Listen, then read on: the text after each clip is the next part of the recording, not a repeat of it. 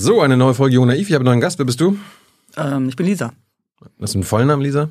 Nein, ich heiße mit vollem Namen Elisabeth Maria Paus. Mhm. Wer bist du? Was machst du? Ich bin Bundesministerin für Familie, Senioren, Frauen und Jugend. Warum bist du das? Weil man mich gefragt hat und ich ja gesagt habe. Warum hast dann du war ja ich beim Bundespräsidenten und dann bin ich vom Bundestag auch nochmal äh, vereidigt worden. Wer hat dich gefragt? Warum hast du Ja gesagt? Äh, meine Partei hat mich gefragt und deswegen habe ich ja gesagt. Meine Warum? Partei sind übrigens Bündnis 90 Die Grünen. Warum mussten die dich fragen?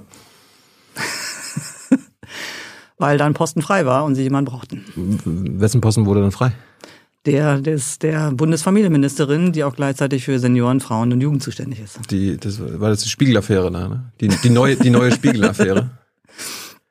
Stimmt, es gab einen Rücktritt äh, von Anne Spiegel, äh, die war zuvor Ministerin und äh, dann bin ich eingestiegen.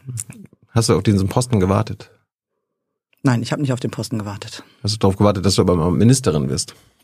Ich habe es nicht ausgeschlossen, aber es war jetzt nicht mein langfristiges Ziel. Ich habe nicht vorher am Bundesfamilienministerium gerüttelt. Was war dein langfristiges Ziel? Mein langfristiges Ziel war, gute Politik zu machen und die Welt zu verändern. Als Parlamentarierin? ja, stell dir vor, so naiv bin ich immer noch. Geht das? Ich, ja, ich bin immer noch davon überzeugt, dass es äh, zwar immer wieder ein Spannungsverhältnis ist zwischen Politik und Wirtschaft, aber dass das Primat der Politik gelten sollte und Mhm. äh, dass ich dabei helfen will. Jetzt bist du ja trotzdem immer noch Parlamentarierin. Du bist immer noch äh, Mitglied des Deutschen Bundestages. bin und ich. gleichzeitig Teil der Exekutive. Genau. Beißt sich das manchmal? Nein, das beißt sich nicht. Warum nicht? Weil ähm, ich auch als Parlamentarierin jetzt, äh, Parlamentarierin jetzt äh, Teil einer Regierungsfraktion bin. Und das ist tatsächlich für mich quasi neu. Ähm, ich war schon mal in 2000, äh, 2001 im Berliner Abgeordnetenhaus kurzzeitig in diesem äh, Übergangssenat äh, Mitglied einer Regierungsfraktion Grüne. Aber ansonsten war ich tatsächlich 20 Jahre lang in Opposition. Und jetzt zum ersten Mal Regierung. Also du warst damals, als die Grünen mit, also Rot-Grün an der Macht waren, da warst du noch nicht dabei. Ne? Du bist 2009 in den Bundestag gekommen. Ich bin in den Bundestag 2009 gekommen. Ich bin 1999 ins Berliner Abgeordnetenhaus gekommen. Mhm. Da waren wir im Bund in der Regierung, aber in Berlin nicht. Mhm. Und war der Traum, irgendwann mal Familienpolitik zu machen? Familienpolitik äh, ist schon tatsächlich ein Thema, was mich seit langem umtreibt. Und äh, deswegen, als ich dann gefragt wurde, habe ich dann auch Ja gesagt. Ich dachte, du warst mal Finanzpolitikerin eigentlich. Äh, ich war Finanzpolitikerin, war aber auch Wirtschaftspolitikerin, war lange Haushaltspolitikerin äh, mit unterschiedlichen Zuständigkeiten. Ich habe äh, auch ähm, war äh, Europa, also zuständig für Europa, für Technologie, vor allen Dingen auch für Wissenschaft und Hochschule, also auch für den Bildungsbereich, ähm, weil ich da auch für die Charité zuständig war, habe ich mich auch intensiv mit Gesundheit befasst. Ah ja. Und äh, der Wirtschaftsausschuss im Abgeordnetenhaus zu der Zeit war gleichzeitig auch der Frauenausschuss. Also von daher habe ich da auch schon die ganze Zeit Gleichstellungspolitik mit wahrgenommen, mitgemacht, Aber, mitgehört. aber so Schwerpunkt der letzten Jahre war Finanzpolitik, oder?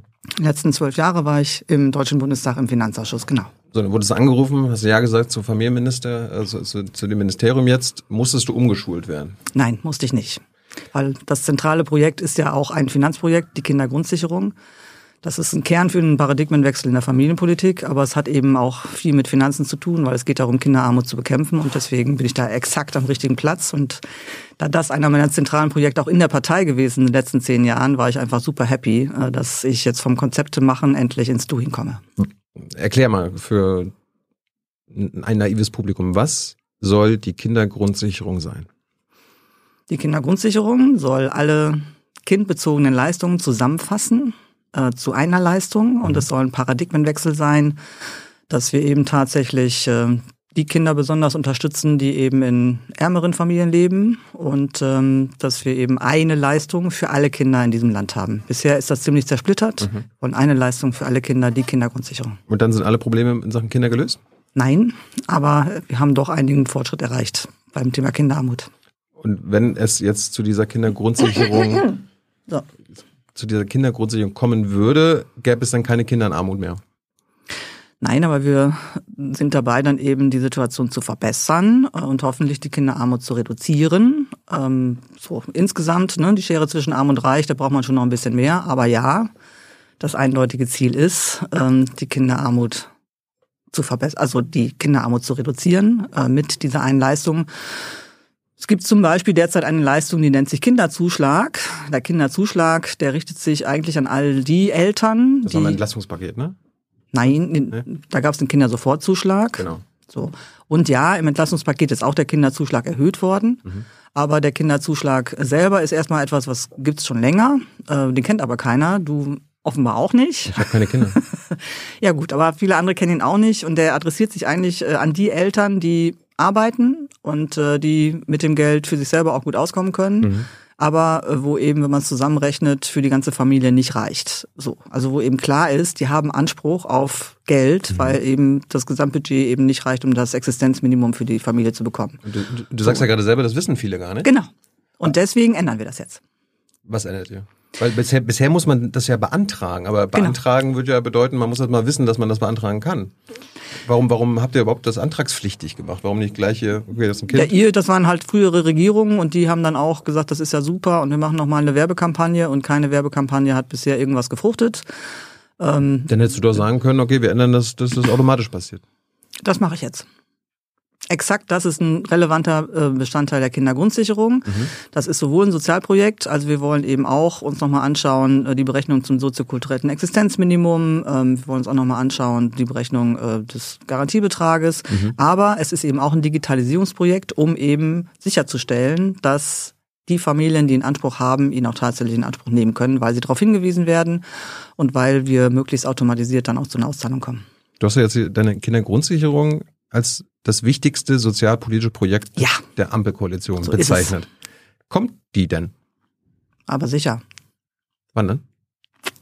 Wenn es nach mir geht, 2025. Ja, nach deiner Regierung? Nach meiner Regierung auch 2025. Das Datum hat noch keiner in Frage gestellt. Ich hatte jetzt gelesen, dass du sparen musst, weil Finanzminister Lindner sagt, ihr, ihr gebt alle zu viel Geld aus. Äh, wo soll das Geld denn herkommen?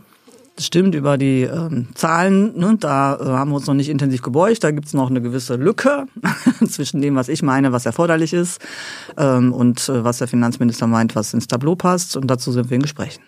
Aber habt ihr das nicht vereinbart in eurem Koalitionsvertrag? Und ich dachte, der Koalitionsvertrag, der gilt, der gilt? Ja, der Koalitionsvertrag gilt. Das denke ich auch. Das sollte so sein und das wird auch so sein. Aber ähm, wir haben uns nicht, äh, im Koalitionsvertrag steht keine Summe, kannst du mal nachlesen, steht keine. Und deswegen sind wir dazu noch in Verhandlungen. Um wie viel Geld geht es denn da? Hunderte Milliarden Euro, die man erstmal finden muss? Nein, also ich habe ähm, angemeldet jetzt für den ähm, Haushalt 25 ähm, 12 Milliarden Euro. Das sind jetzt nicht so viele. Das sind nicht so viele. Das ist ungefähr die Summe übrigens, die ähm, die FDP gerne äh, abschaffen, also äh, die auch fehlen würden, wenn äh, der Soli abgeschafft würde. So von daher Hey Leute, kurzer Hinweis. Wir stellen ja alles, was wir produzieren, kostenlos ins Netz. Ohne Kommerz. Wir können das nur, weil ihr unsere finanziellen Supporter seid. Das funktioniert seit Jahren und so soll es bleiben. Jeder Euro zählt, per Überweisung oder PayPal. Schaut einfach in die Podcast-Beschreibung und jetzt geht's weiter. Ja, aber was ist denn das Problem jetzt bei denen? Das sind ja also im Vergleich zu anderen großen Projekten sind das ja fast schon äh, Kleckerbeträge. Warum, warum musst du denn dafür kämpfen? Weil es geht doch um Kinder in Armut. Da kann genau. doch keiner was dagegen haben. Finde ich auch. Ja, aber offenbar schon in deiner Region. Was ist da los? Hast du denn den äh, Christian Lindner schon mal angefragt für deine Sendung? Christian hat zugesagt, ich warte immer noch, dass er kommt. Ja, dann, dann kannst du es dann ja nochmal fragen. Ja, aber hast du ihn mal gefragt? Ich meine, es geht doch um arme Kinder. Wir verhandeln jetzt halt Prioritäten und ähm, ich finde auch eigentlich kann es da keine Frage geben. Ähm, Kinderarmut äh, hat sich strukturell verfestigt in Deutschland und mhm. das ist das prioritäre sozialpolitische Projekt im Koalitionsvertrag und deswegen sollte es da keine Zweifel geben. So, aber es sind momentan Fragezeichen dran und es gibt eben auch noch andere Projekte, die auch noch in den Haushalt wollen. Und da hat, haben dann unterschiedliche Parteien. Das ist ja auch richtig. Also ne, es ist schon so, dass wir Grünen das da rein verhandelt haben und auch die SPD das äh, mit unterstützt und rein verhandelt hat. Äh, es war jetzt kein Projekt der FDP. Weil ich habe das so verstanden, dein bisheriges Budget, was du als Familienministerin hast, das ist ja bisher noch ohne Kindergrundsicherung. Ja. Und da musst du jetzt schon kürzen. Wie willst du das denn quasi, wenn du jetzt noch mehr 12 Milliarden haben, haben willst, musst du dann an anderer Stelle noch mehr kürzen? Ja, das geht schon allein deswegen nicht, weil mein jetziger Etat sind ja 13. Mhm. Also ne, von 13 Milliarden jetzt 12 Milliarden wegkürzen, ähm, das wäre dann schon mal das komplette Elterngeld und viele andere Sachen. Also das funktioniert nicht, es muss schon zusätzlich kommen. Bist du denn da zuversichtlich, dass es klappt? Ja.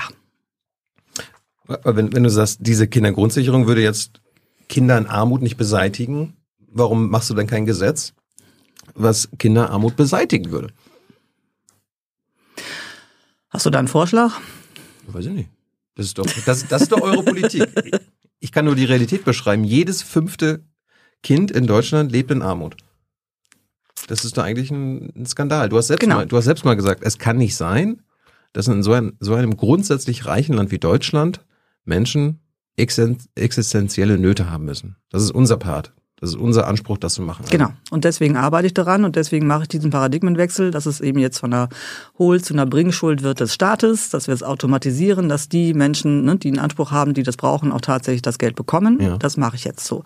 Und äh, aber grundsätzlich ist ja klar, äh, wenn wir uns jetzt über Armuts- und Reichtumsdefinition unterhalten, ähm, also Armut im Kapitalismus komplett auszumerzen, ist halt nicht so einfach. Ja? Aber möglich. So. Warum, Aber- warum macht ihr das nicht? Also gerade in, gerade in Bezug So, auf das steht Kinder. nicht im Koalitionsvertrag, kann ich nur mal sagen. Ja, und? Äh, Im Koalitionsvertrag. Das ist ja, nicht die Bibel. Nein, aber ähm, es ist auch so, ich würde auch gerne noch andere Dinge tun. Also ich, ne, ich bin auch bei den Grünen zum Beispiel eingetreten, weil ich äh, von Anfang an eine Verfechterin äh, bin, dass wir das Ehegangsplitting auch mal abschaffen sollten. Auch das steht nicht im Koalitionsvertrag. Das, von daher habe ich schon auch noch Pläne für die nächste Legislaturperiode. Ja, aber bleib, bleiben wir mal bei der Kindergrundsicherung. Also du willst jetzt was durchsetzen, was das Grundproblem, was du ja selbst äh, beseitigen willst, nämlich Menschen in exis existenzieller Not, nicht behebt. Doch, es behebt es aber nicht zu 100 Prozent. Ja, warum, warum machst du denn nicht den, den großen Schritt? Weißt du, wie man Armut misst in Deutschland oder überhaupt? Erzähl's uns. Das wird äh, berechnet, so Einkommen sozusagen von der gesamten Bevölkerung und dann wird eben geschaut, ähm, was ist der Durchschnitt äh, und die genaue Größe ist der Median. Was ist der Median? So, äh, und dann ist es so, dass wenn man unterhalb von 60 Prozent des Medians liegt, dass man dann sozusagen statistisch ja nach ähm, sozialwissenschaftlichen Kriterien, dass man dann in Armut lebt. So, Mhm. das heißt, wenn man Armut tatsächlich äh, insgesamt ähm, ausmerzen will, ja, so, dann ähm, ist es eben so, wer über Armut redet, der darf über Reichtum nicht schweigen. So und äh, Das machen wir gleich noch, ja. ja, so, aber da weißt du eben, da gibt jetzt der Koalitionsvertrag in Bezug auf äh, die Schere von beiden Seiten zu schließen, jetzt nicht so viel her, Ja. äh, weil eben dieser Koalitionsvertrag ein Kompromiss ist und deswegen bin ich da so vorsichtig. Ich verbessere die Situation äh, für die Menschen, die jetzt in Armut leben, ja, ähm, aber ich schließe die Schere nicht gleichzeitig von oben und deswegen bin ich so ehrlich, wie ich bin. Ähm, das ist noch nicht die vollständige Lösung. Dafür müssten wir uns auch mehr für Steuergerechtigkeit, da müsste auch noch mehr kommen zum Thema Steuergerechtigkeit, ja. Warum macht ihr das nicht? weil es nicht im Koalitionsvertrag steht. Weil wir eine Koalition äh, aus drei Krieg, Parteien Der Krieg sind. in der Ukraine stand auch nicht im Koalitionsvertrag und ihr habt euch jetzt an der Realität angepasst. Ja, trotzdem müssen ja alle drei Parteien da dabei sein. Und ähm, wenn man sich da eben nicht darauf verständigen kann, kann man sich nicht darauf verständigen. Das ist ja momentan auch wieder in der Debatte. Also Krieg ist wichtiger als Kinder. Nein, ist er nicht. So, ähm, aber trotzdem muss man ja als Regierung sich immer gemeinsam auf entsprechende ähm, Konsense einigen. Mhm. Und richtig ist, äh, den Krieg haben wir nicht gewollt, ähm, aber der ist nun mal da und deswegen mussten wir uns darauf einrichten und das haben wir ja auch getan. So, bei anderen Fragen stellt sich eben immer wieder neu die Frage, worauf kann sich die drei Koalitionsfraktionen einigen? Und die drei Koalitionäre und wir konnten uns ja zum Beispiel bisher auch noch nicht darauf äh, einigen, dass es ein Tempolimit auf Autobahnen gibt. So, und auch damit kann ich leben im Moment noch, auch wenn es mir schwerfällt, aber das ist halt so. Ich habe eine Idee. Du brauchst ja dann 12 Milliarden. Warum gehst du nicht zu Christian und sagst, du, äh, wir haben ja viele reiche Familien, die zahlen in Sachen Vermögen äh, eigentlich kaum Steuern. Erbschaftssteuer ist ein Witz, zwei Prozent kommt am Ende raus. Äh, Schenkungssteuer ist auch äh, im Großen und Ganzen ein Witz. Und äh, Vermögensteuer wird das gar nicht äh. Erhoben, genau. Ähm, Seit 96, da könnte man ja die 12 Milliarden äh, mit ein paar Prozent mehr äh, locker refinanzieren, oder? Dann kannst du sagen, Christian, du brauchst, kannst deine Schuldenbremse einhalten, alles gut. Dann wird der Christian mir sagen, ähm, Lisa Paus, das weißt du doch besser, das ist eine Milchmädchenrechnung, weil nämlich die Vermögensteuer und die Erbschaftssteuer meinen Haushalt nicht verbessern. Deswegen ist das trotzdem richtig aus meiner Sicht, ja. Äh, aber da hätte der Christian Lindner einen Punkt, dass das meine Finanzsituation nicht verbessert, weil die die Vermögensteuer und die. Erbschaftssteuer, die helfen tatsächlich den Ländern, die können es allerdings auch gut Dann nimmst du die gebrauchen. Klimaschäden-Subvention. Da gibt's Genau. ja jede Menge, es gibt 60 Milliarden im Jahr, direkt und indirekt, äh, die, der, die der Staat ausgibt. Mhm, Da sind bestimmt 12 Milliarden locker zu finden. das stimmt, das habe ich auch schon mal versucht. Und? Hat bisher noch nicht geklappt, das hat er bisher noch nicht drauf eingeschlagen. Weil ich, meine, ich, ich habe mal so überlegt, wie sieht denn die Realität deutscher Familienpolitik aus? Und wenn man, wenn man es quasi, wenn man sie ein bisschen ehrlich macht, macht der Staat ja quasi Familienpolitik für die reichen Familien. Weil das sind die einzigen, denen es gut geht. Ne? Die äh, wissen, wenn sie reich sind, bleiben sie reich. Die Kinder bleiben reich, weil sie dann viel äh, erben werden. Äh, die, die Kinder werden hohe Einkommen haben, weil sie reiche Eltern haben. Die ja, da gibt es einiges zu tun. Kein, das werde ich wohl nicht alles in einer Legislaturperiode schaffen. Aber das, du erkennst an, dass es ein riesengroßes Problem ist. Ja, und deswegen macht mir mein Job so viel Spaß. Wirklich? Ja. Ich dachte, das würde dir viele Schmerzen vielleicht bereiten, was du da alles äh, machen musst. Ja, das ist erstmal das Erste. Erstmal guckt man sich das an und dann kriegt man Depressionen und dann fange ich an zu arbeiten. Hast du die Depression schon überwunden? Ja. Wie hast du das gemacht? Indem ich jetzt an der Kindergrundsicherung arbeite. Die jetzt vielleicht nicht kommt? Die wird kommen. Wenn sie nicht kommt, stürzt du dann in eine Depression wieder. dann kannst du mich nochmal einladen, damit es mir dann besser geht, weil zumindest du dich noch für mich interessierst. Und wenn jetzt irgendwie aus den 12 Milliarden, die du brauchst, nur keine Ahnung, die Hälfte wird, was ist dann, ist dann alles nur halb so schön? Oder feierst, wirst du das dann trotzdem feiern, obwohl du ja gesagt hast, dann ist das definitiv nur noch halb so schön. Dann werden wir auch nicht so viel tun zur Bekämpfung der Kinderarmut. Was ist denn dein Ziel? Man, aktuell ist ja jedes fünfte Kind in Deutschland lebt in Armut. Wir reden da von 2,9 Millionen Menschen. Also kleinen Menschen. Was ist denn dein Ziel am Ende der Legislaturperiode? Also Dass es weniger Jahren? werden. Ja, hast, Weil die Kindergrundsicherung da ist. Weniger, ein, ein Kind weniger ist auch weniger. Du, das kann ich dir nicht sagen. Also Hast du kein Ziel? Hm? Hast du kein Ziel? Doch, ich habe das Ziel, dass diese Kindergrundsicherung kommt und zwar ähm, un, äh, sozusagen unwider, also äh, unwiderruflich, also dass es nicht einfach rückabgewickelt werden kann, sodass dieser Paradigmenwechsel tatsächlich passiert. Ja, aber du willst was gegen die, sowas, du willst, gegen, du willst was gegen die Armut der Kinder tun. Ja. Wie viele Kinder sollen dann weniger in Armut sein? Das kann ich dir heute nicht sagen, weil ich eine seriöse Politikerin bin und die Zahlen liegen noch nicht vor. Ich habe mal geguckt, es kann sogar sein, dass äh, am Ende der Legislaturperiode, wenn ihr so weitermacht, wie ihr es geplant habt, sogar noch mehr Kinder in Armut sind. Ja, weil die sagt's? Eltern, weil es noch mehr arme Eltern gibt. Wer sagt's? Hm? Wo hast du das geguckt? Ich hatte das bei der, bei der Bertelsmann Stiftung hatte ich das gesehen zum Beispiel, wenn das jetzt alles so bleibt. Ja, das weil, weil die allgemeine Armut nimmt ja zu. Wir, wir erleben ja eine Krise. Deswegen ändern wir es jetzt ja und deswegen haben wir ja auch die drei Entlastungspakete gemacht. Ich weiß jetzt nicht, welche Studie du von Bertelsmann meinst, wie alt die ist, äh, aber gerade weil eben ja diese Gefahr besteht, richtig, ähm, war ich ja auch dagegen schon äh, aktiv. Ich habe ja die Kindergelderhöhung auf 250 Euro durchgesetzt. Das war auch nicht so ganz einfach. Mhm. Und auch der Kinderzuschlag ist erhöht worden und mhm. auch der Kinderregelsatz ist erhöht worden. Ähm, und wir haben auch ja weitere Maßnahmen beschlossen. Und ähm, ich hätte mir noch mehr Zielgenauigkeit gewünscht bei der Entlastung, jetzt speziell für Ärmere, sozusagen, so nach Prioritäten geschaffelt. Das ist, äh, hat nicht ganz geklappt, mhm. aber ähm, ich glaube, das Gröbste konnten wir ausgleichen. Ja, Ehegattensplitting hast du ja schon mal äh, thematisiert gehabt, steht in dem Koalitionsvertrag, nee. aber du warst und bist dafür. immer, immer dafür? Dafür ist abzuschaffen. Ach so. Warum macht ihr es nicht? Weil es nicht im Koalitionsvertrag steht. Aber das ist ja ja, was kann ich dafür, wenn Deutschland so gewählt hat? Du hast doch beim Koalitionsvertrag hast du doch bestimmt die familienpolitischen Sachen nicht mitverhandelt, oder? Du hast doch bei, dem, bei der Finanzpolitik gesessen, oder? Genau, aber Ehegattensplitting war ja auch in der Finanzgruppe. Aber habe ich trotzdem nicht durchgesetzt gekriegt. Warum war das nicht durchzusetzen? weil, weil das ist ja für, für weil Leute am Tisch saßen, die gesagt haben, dass sie das nicht wollen. Weil ich meine, es gibt ja Studien, die sagen, Ehegattensplitting hält Frauen vom Arbeitsmarkt fern, um es kurz zu machen. Genau. Eigentlich müssen doch alle dafür sein, dass das nicht so ist. Weil, also zumindest bei der SPD, bei der FDP und bei den, bei den Grünen. Ja, aber die FDP hat dazu andere Parteibeschlüsse. Die sind dafür, dass man Frauen vom Arbeitsmarkt fernhält. Die FDP ist der Auffassung, dass die Familie so etwas ist wie äh, eine kleine äh, GBR, also eine Gesellschaft bürgerlichen Rechts.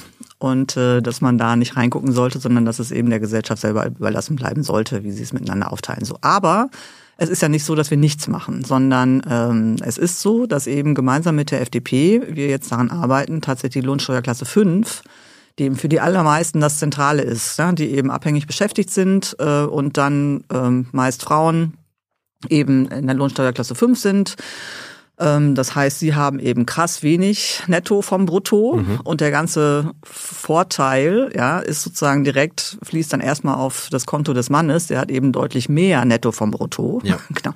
Das werden wir ändern, das werden wir so abschaffen und dazu gibt es eine klare Vereinbarung und daran arbeitet auch das Finanzministerium schon. Wenn wir mal grundsätzlich, äh, ist Deutschland ein kinderfreundliches Land? Könnte besser. Ich habe mal so mal internationale Studien angeguckt, äh, die sagen ja das Gegenteil, dass man Deutschland als kinderfeindliches äh, Land bezeichnen kann.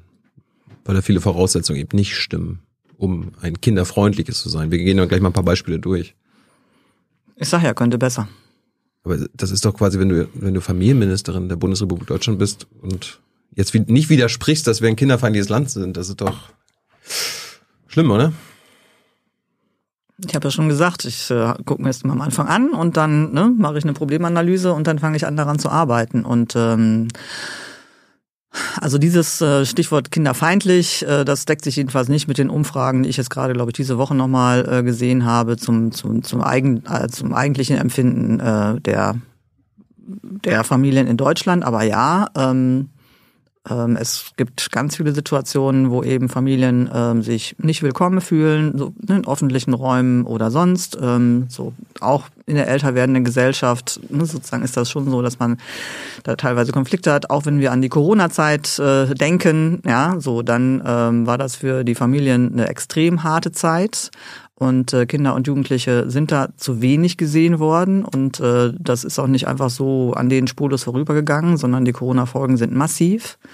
Die psychosoziale Situation von Kindern und Jugendlichen in Deutschland ist nicht gut. Ähm, und das hängt eben damit zusammen, dass ähm, damals in diesen Ministerpräsidentenkonferenzenrunden zwar sonntags immer gesagt wurde, klar, Familien, Kinder mhm. und Jugendliche zuerst mhm. und dann aber von Montags bis Freitags als erstes die Schulen und die Kitas und so zu waren und auch sonstige Freizeiteinrichtungen, aber man bei den bei der Wirtschaft, bei den Unternehmen ist ja nicht mal geschafft hat, dass es da eine Homeoffice-Pflicht gegeben hat. Ich meine, das läuft ja eigentlich heute immer noch weiter, ne? Also ich sage nur Beispiel Soforthilfe für Studierende. Ist jetzt nicht dein, dein Job, aber man, das habt ihr im September versprochen. Das Geld ist aber noch nicht geflossen. Ich glaube, das soll jetzt, ich glaube jetzt, ne? Jetzt ist es, glaube ich, bald Mitte. März soll es beantragbar sein. Genau, so ist es.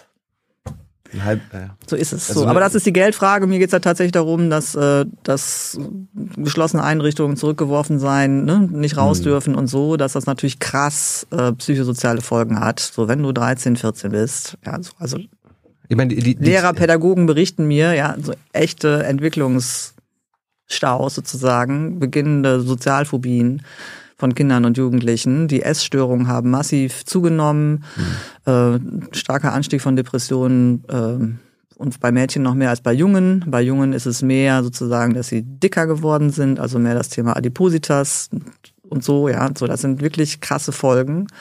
Und ähm, deswegen habe ich zum Beispiel eben jetzt auch angefangen und mich darum zu kümmern und habe das Bündnis für die junge Generation ins Leben gerufen, weil ich eben gesehen habe, da kann ich auch als Fachministerin das alleine nicht wuppen, zumal da ja auch die Hauptkompetenz bei den Zuständigkeit bei den Ländern und Kommunen liegt. Ähm, ich möchte gerne, dass wir als Gesellschaft tatsächlich mehr darauf gucken, mhm.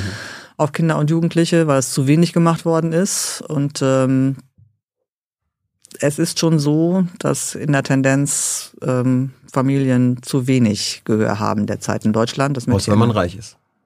Wenn man eine reiche Familie hat, dann hat man den, die Familienunternehmer hinter sich. Ja, die, die Familienunternehmer. Und die Interessen reicher Menschen. Aber zurück zu der These, dass wenn Kinder. Also reich macht ja auch nicht automatisch glücklich, das weißt du ja auch. Ne? Also wenn man eben mal so. Aber Geld hilft. Geld hilft. Ne? Es, äh, Armut macht definitiv unglücklich, aber reich sein sozusagen macht nicht automatisch glücklich. Da ist ja die Glücksforschung auch äh, sehr klar. Bin mir sicher, dass alle Armen gute Beziehungen ist das, was zählt. So und ähm, ich glaube, aber Arme würden lieben gern mit jedem Reichen tauschen. Zurück zu der These, dass wenn Kinder. Ja, aber trotzdem geht es ja darum, was macht man insgesamt glücklich. Und deswegen sage ich ja einfach nur, es ist gar nicht automatisch im Interesse der Reichen, dass es nur um, den, um dieses Festhalten des Reichtums geht, sondern ja. lass uns doch weiter an einer glücklicheren Gesellschaft arbeiten. Erzähl das Christian. Zurück zur These, kinderfeindlich, kinderfeindliches Land. Äh, das stützt ja die Statistik, dass wir ein Land sind, wo die wenigsten Kinder geboren werden. Warum werden in Deutschland? Das stimmt, glaube ich, auch 1,4 sind wir jetzt im Schnitt. Das wieder. stimmt, aber ich glaube, die Quote in Japan ist nicht besser und ich glaube, in Italien ist sie auch nicht besser. Spanien kann momentan sein. So. Gut, wir sind eines der Länder, wo die allerwenigsten Kinder geboren werden. Warum ist das so? Warum ist das so? Ja, weil ähm, Deutsch, in Deutschland die Frauen äh, gegenüber den 50er Jahren sich doch weiterentwickelt und emanzipiert haben, aber ähm, das mit der Vereinbarkeit in Deutschland äh, nicht komplett Schritt gehalten hat. So, da hat es jetzt zwar ja Ausbau gegeben von Kita-Infrastruktur beispielsweise, aber es ist mhm. ja immer noch so, dass in Deutschland be zum Beispiel die äh, Grundschulen noch weit entfernt davon sind, flächendeckend äh, im Ganztagsbetrieb auch angeboten zu sein. Und das ist natürlich eine natürliche Grenze für Eltern, dass sie dann eben Vollzeit arbeiten können. So, wenn die Schule eben nach drei oder vier Stunden Grundschule zu Ende ist, so, dann kann man im Schnitt auch nur, zumindest eine Person, nur drei oder vier Stunden arbeiten. Mhm. Äh, und meistens ist es dann die Frau. Und ähm, so, das gibt schon einen direkten Zusammenhang, weil Frauen sich eben nicht mehr zurückdrängen lassen wollen in die alte Rolle. Und wenn sie immer nur die Entscheidungsmöglichkeit haben, ne, ähm, arbeite ich oder habe ich Kinder, so, dann, dann hemmt das durchaus. Da wird ja eine, Ganztag, Übrigens, da wird ja eine Ganztagsbetreuung zum Beispiel helfen, oder? Genau, deswegen ähm, arbeiten wir daran. Das äh, wurde übrigens 21 äh, noch vereinbart. Die das Agenda ist genau 2030, so. Ne? Hm? Ist es die Agenda 2030? Hatte ich jetzt gelesen, also dass äh, die Bundesregierung bis 2030 70 Prozent aller Kinder in Deutschland eine Ganztagsbetreuung von drei bis fünf Tagen pro Woche garantiert. Ja, genau. Wie, wie ist da der Stand? Ähm, wir haben jetzt die Vereinbarung mit den Ländern unterschrieben, ähm, wo wir uns verständigt haben, wie wir das Bundesgeld, was wir zur Verfügung stellen, drei Milliarden Euro ähm, abwickeln. Das heißt, wir schaffen das schon früher, also vor 2030, 70 Prozent aller Kinder ganztags zu betreuen? Da würde ich meine Hand jetzt heute noch nicht für ins Feuer legen, aber wir sind dran. Was habt ihr denn? Also, also früher nicht, aber genau, dass wir diesen Zeitplan schaffen, das fängt ja gestaffelt an. 26, 27 soll es eben für die äh, für, fürs erste Schuljahr gelten, Klasse 1 und dann Klasse 2, Klasse 3, Warum muss Klasse das gestaffelt 4. werden? Weil die weil es halt dauert. Ne? Du hast ja vielleicht mitbekommen, ähm, nicht alle Bauprojekte sind in den letzten drei Jahren so gelaufen, wie sie laufen sollten. Und die Prognose jetzt für die nächsten Jahre mit solcher Bauprojekte ist jetzt auch nicht so ganz so trivial. So, deswegen ähm, hat man sich vereinbart, dass man sukzessive macht. Kannst Schneller du, wäre besser. Kannst du da sagen, wie viele Kinder heutzutage ganztags betreut werden können? Nein, aber du kannst mir bestimmt sagen, du hast bestimmt die Zahl da. Nee, hatte ich jetzt nicht. aber sind wir weit entfernt von 70 Prozent, oder? Sind wir, ja.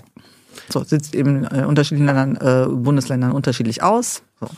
Übrigens ähm, habe ich jetzt diese Woche äh, gelernt, es gibt eine neue Umfrage, äh, von meinem, die ich mitbekommen habe von meinem Haus, mhm. wonach ähm, bei der Frage, äh, warum, also haben Sie Kinderwunsch und möchten Sie mehr Kinder kriegen und warum nicht, ähm, ist jetzt der neue limitierende Faktor tatsächlich die Wohnung. Da wollte ich auch noch gleich zu kommen. ja, genau. Deswegen, du bist da genau, hast es voll, ne? ja, du bist da dem voll auf der Spur. Wir sind, äh, ich sehe, du hast die Probleme erkannt und ja. über die reden wir gleich. Ganz kurz nochmal zu den Kita-Plätzen. Gibt ja einen Rechtsanspruch. Ja. In Deutschland auf einen äh, Kindergartenplatz seines Kindes. Äh, sind da genug da? Dieses Jahr? Auch dieses Jahr sind nicht genug da. So. Also wir, der Staat garantiert Menschen, ihr bekommt einen Kindergartenplatz und dann sind die aber gar nicht da. Ich habe jetzt gesehen hier äh, wieder Bertelsmann Stiftung, es fehlen 384.000 Kindergartenplätze. Ich wusste gar nicht, dass du so ein großer Fan der Bertelsmann Stiftung bist. Aber manchmal machen die ja gute Sachen. Ja, stimmt. Wie kann das sein? Wie kann der Staat was garantieren, was er denn äh, nicht einlösen kann? Er garantiert es ja nicht, sondern es gibt einen Rechtsanspruch. Und äh, das Gute an einem Rechtsanspruch ist ja tatsächlich, dass man dagegen auch klagen kann, was ja auch gemacht worden ist. Ja, aber eine äh, Klage ersetzt keinen Kinder, äh, Kindergarten. Nein, aber äh, das, äh, das führt dann schon dazu, dass du grundsätzlich eben dein Recht auch äh, durchsetzen kannst. So. Allerdings gibt's da dazu jetzt auch entsprechende Urteile, die eben deutlich machen, es gibt schon eine Zumutbarkeit von, von Wegen, wo man eben denken würde, das ist jetzt nicht so toll, ne, dass man, äh, glaube ich, über eine halbe Stunde oder so auch fahren muss. Mhm. So, äh, so. Ähm, solche Dinge. Und, ähm, und richtig ist auch, dass ähm, wir auch im Bereich der Erzieherinnen und Erzieher ein Fachkräfte-Thema haben. So. Es gibt noch, gibt, äh, heute gibt es in Deutschland so viele Erzieher wie noch nie. Es sind übrigens sogar mehr inzwischen und beschäftigt. So, so wenig Kinder wie noch nie quasi? Nee, wir haben ja jetzt auch durchaus. Äh, Kurios. Ja, nee, wir haben, wir haben auch mehr Kinder, Jedenfalls haben wir ähm, mehr Kinder, die jetzt in der, in der Kita sind als früher, was ja auch gut ist, weil Kitas sind ja nicht einfach nur gut für die Vereinbarkeit von Familie und Beruf, sondern sind ja auch zentrale für kindliche Bildungseinrichtungen. So auch deswegen brauchen wir das und deswegen ist das auch wichtig mit dem Rechtsanspruch. So, also wir haben jetzt noch nie so viele Erzieher wie jetzt und ErzieherInnen. So, aber richtig ist, weil das eben so wichtig ist, nimm das auch immer mehr in Anspruch. Und deswegen haben wir immer noch einen Mangel und ähm, haben auch Krankenstände und so weiter und so weiter. Und deswegen ähm, habe ich nicht nur äh, das Kita-Qualitätsgesetz auf den Weg gebracht und äh, 4 Milliarden Euro zusätzlich für die Länder organisiert für mhm. diesen Bereich, sondern ich bin gerade auch in Gesprächen mit den Ländern, dass wir nochmal äh, alles bündeln, um kurz-, mittel- und langfristig die Zahl der Erzieherinnen zu erhöhen.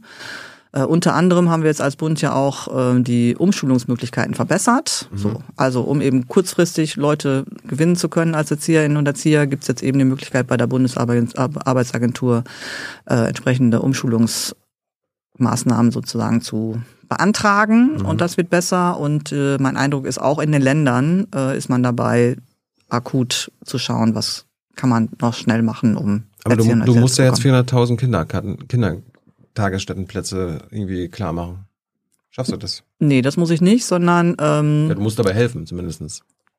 Genau, das habe ich getan. Das äh, Gesetz ist verabschiedet und wir sind gerade dabei, mit den Ländern die Verträge zu machen, wo wir eben klären, wie das Geld genau ausgegeben wird. Das ist dieses Jahr fehlen ja ca. 400.000 Kindertag, äh, Kindergartenplätze. Nächstes Jahr werden, werden die nicht mehr fehlen.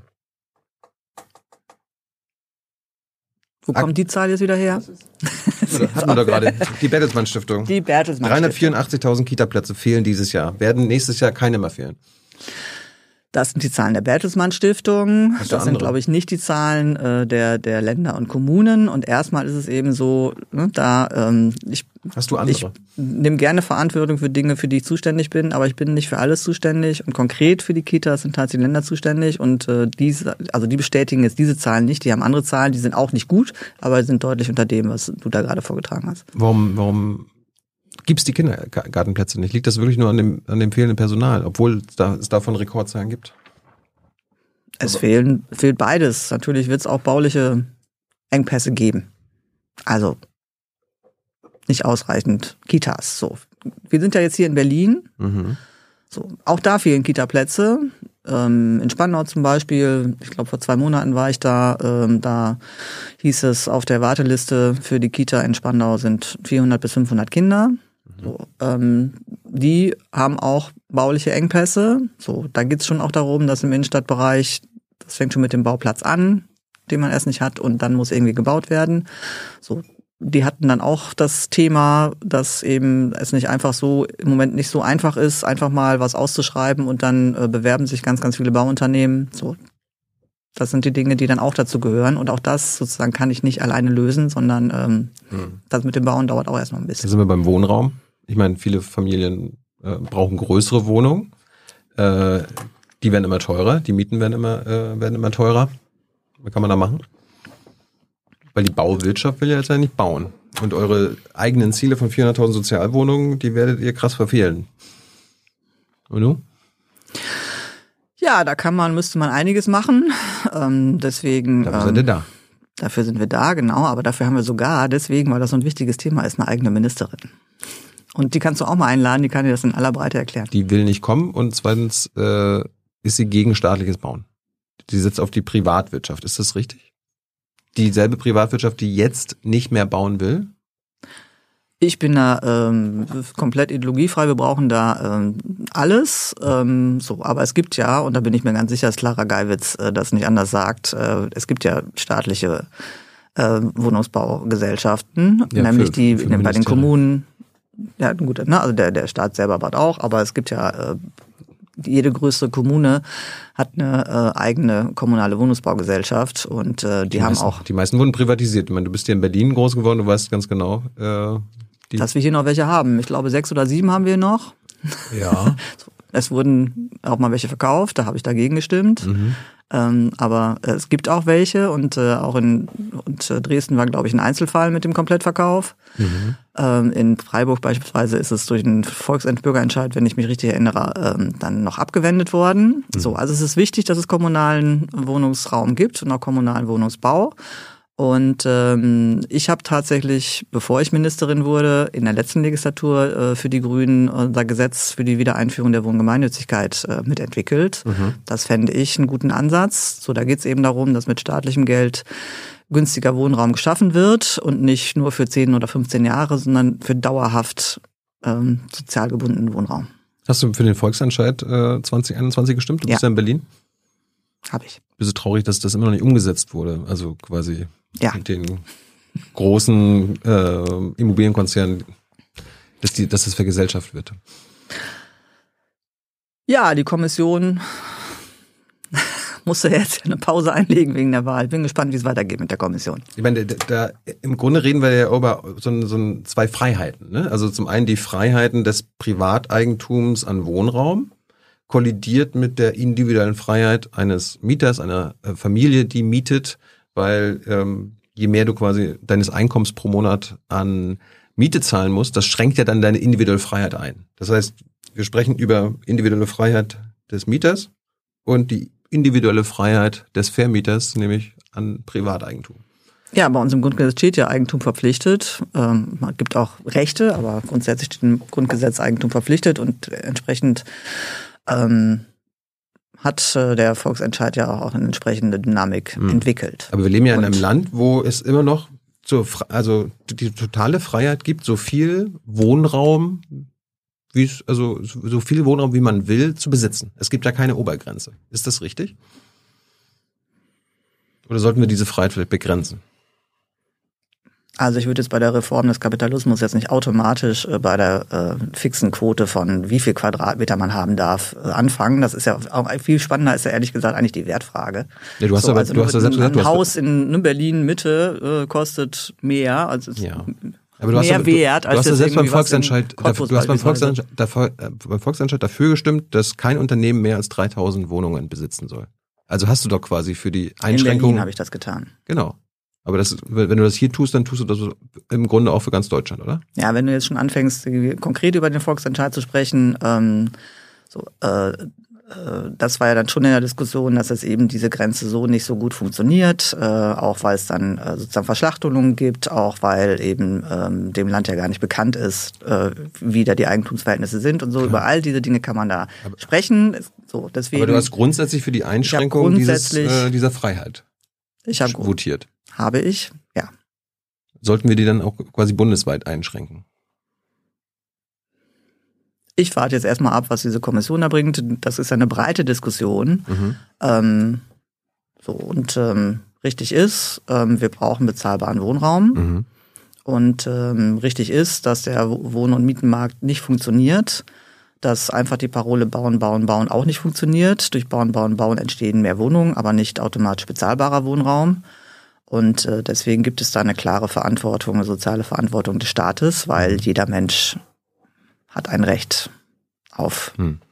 ein warmes Zuhause. Das Bauministerium sagt, äh, Wohn- und Mietmarkt funktioniert und der Staat wird ganz bestimmt nicht bauen. Also letztens noch gesagt in der Bundespressekonferenz.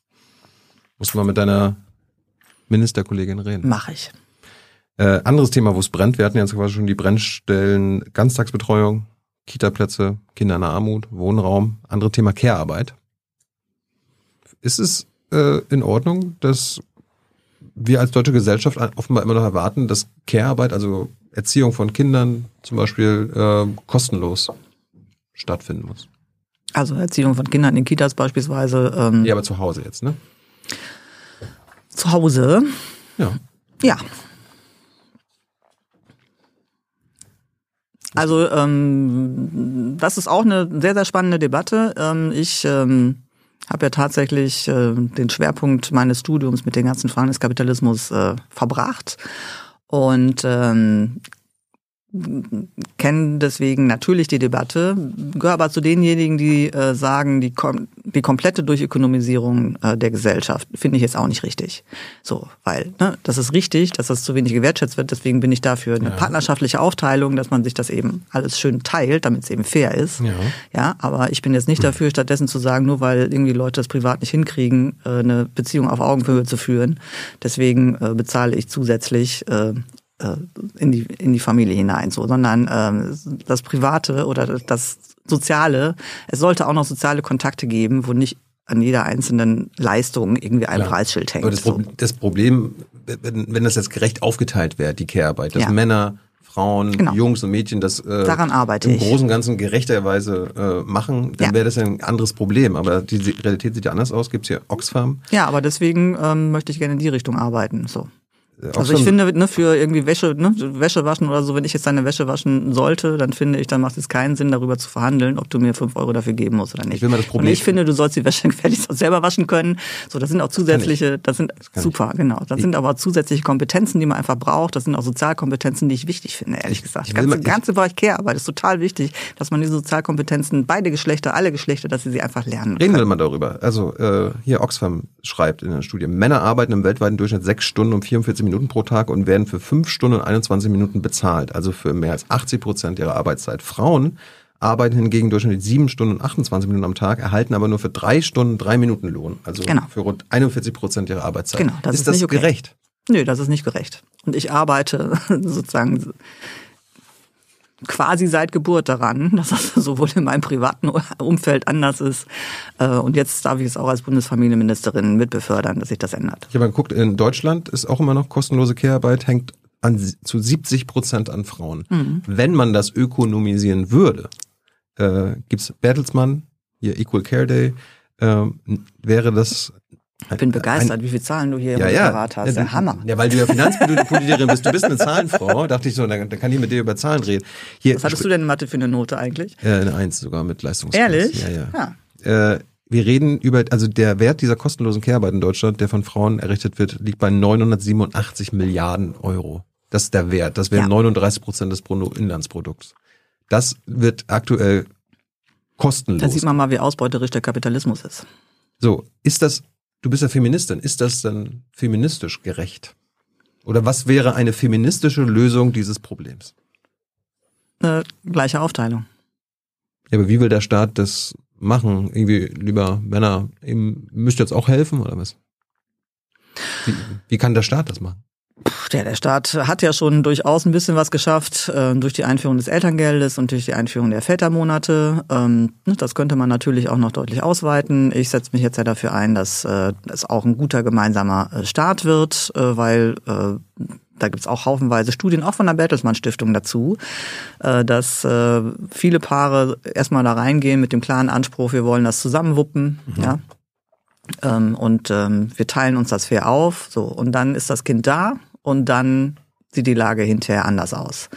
Und ähm, deswegen ähm, und es ist aber so, also wenn, wenn Väter eben gleich am Anfang den Eindruck haben, ne, sie sind Teil dessen und so weiter äh, und sich das so ein bisschen in der Praxis herausbildet, dann kann man das auch besser schaffen, dass äh, die Partnerschaftlichkeit funktioniert, dass Frauen dann auch ähm, früher als andere Frauen zurück in den Beruf gehen und so und dass man das auf der Strecke hinbekommt. Und deswegen ist jetzt momentan mein zentrales Projekt, dass ich die zwei Wochen nach der Geburt, dass ich die vergütet, äh, dass ich, dass nicht nur die Mutter den Mutterschutz hat, sondern dass eben auch der Partner, die Partnerin ähm, dann auch eine vergütete Freistellung für zwei Wochen hat und man dafür den Urlaub nicht sozusagen anknipsen muss. So, damit man schon mal einen guten gemeinsamen Start hat. Und Ansonsten kann ich nur dafür werben, dass man das Elterngeld nicht zwölf zwei aufteilen muss. Also zwölf Monate die Mutter und zwei Monate der andere Partner.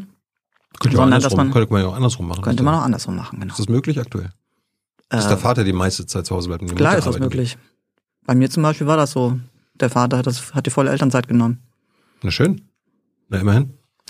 Das waren die Brennpunkte in Sachen ähm, Kinder. Ich dachte mir, bei, bei es, du bist ja auch, wenn du für Familie zuständig bist, auch für Alte zuständig. Mhm, bin ich. Seniorenministerin bin ich. Genau. Und äh, da droht ja auch eine Krise, beziehungsweise das brennt ja jetzt schon in Sachen äh, Demografie. Die Boomer gehen gerade alle in die, gehen bald alle in die Rente. Ja. Tja. Und gleichzeitig steigt die äh, Rentnerarmut oder die Armut im Alter. Wie wollt ihr verhindern, dass wenn jetzt noch mehr Rentner äh, kommen, dass es nicht noch mehr Leute in Armut gibt? Die beste Versicherung gegen Altersarmut ist ja, dass Private man... Vorsorge. Nein.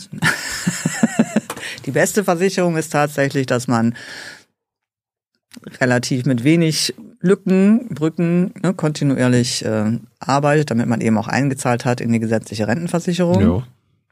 Genau. Und ähm, da sind eben Frauen Mhm. So, ne, da gibt's eben schon mal diese Risiken ne, mit den Kindern und der Nichtvereinbarkeit, Kita-Plätze, Schule und so weiter. Aber haben wir gerade schon drüber gesprochen, arbeiten wir dran. So. Das zweite ist, äh, wenn die Kinder dann quasi aus dem Haus sind, dann kommt ja das nächste Thema, dass dann ja vielleicht äh, äh, Schwiegermutter oder Schwiegervater mhm. äh, krank werden. So. Äh, das ist sozusagen das nächste äh, Sorgearbeitsrisiko für Frauen, mhm. Äh, dass sie eben dann plötzlich auch wieder aussteigen müssen und nichts mhm. dafür bekommen und dann hinten so. Also erstens haben sie die Arbeit, die Sorge, die Pflege und auf der anderen Seite wissen sie auch gleichzeitig, das ist nicht gut für meine Altersversorgung.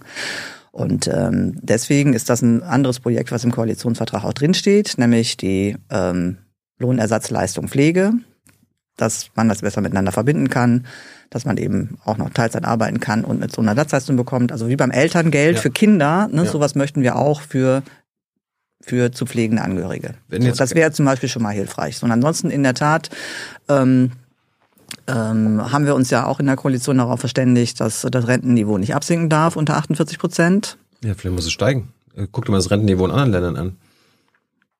Ja, wie ist Diese, das da? Ja, guck dir mal Holland oder äh, Österreich an, da sind ja bei 70, 80 Prozent. Ja, also haben, im OECD-Schnitt ist Deutschland ganz unten. Da sind, ähm, also richtig ist, dass wir eigentlich die drei Säulen haben. Mhm. Und äh, also die gesetzliche, die private und die betriebliche. Mhm. So. Und wenn wir uns aber zum Beispiel mal wieder die betriebliche anschauen, da haben wir das nächste äh, Diskriminierungsthema zwischen Männern und Frauen, weil ähm, die betriebliche ähm, Rente, die wird vor allen Dingen gezahlt von tarifgebundenen größeren Unternehmen, von kleinen Unternehmen ähm, mhm. nicht so. Mhm. Und äh, Frauen arbeiten aber zu 55 Prozent in kleinen und Mittelunternehmen. So, und entsprechend kriegen die keine betriebliche Altersrente und haben damit so ein zusätzliches Altersrisiko. So, deswegen äh, hat meine Fraktion auch schon länger dran dafür geworben und gefordert, dass es äh, für alle Arbeitgeber eigentlich eine Pflicht geben sollte, eine betriebliche Altersvorsorge anzubieten. Steht das im Koalitionsvertrag?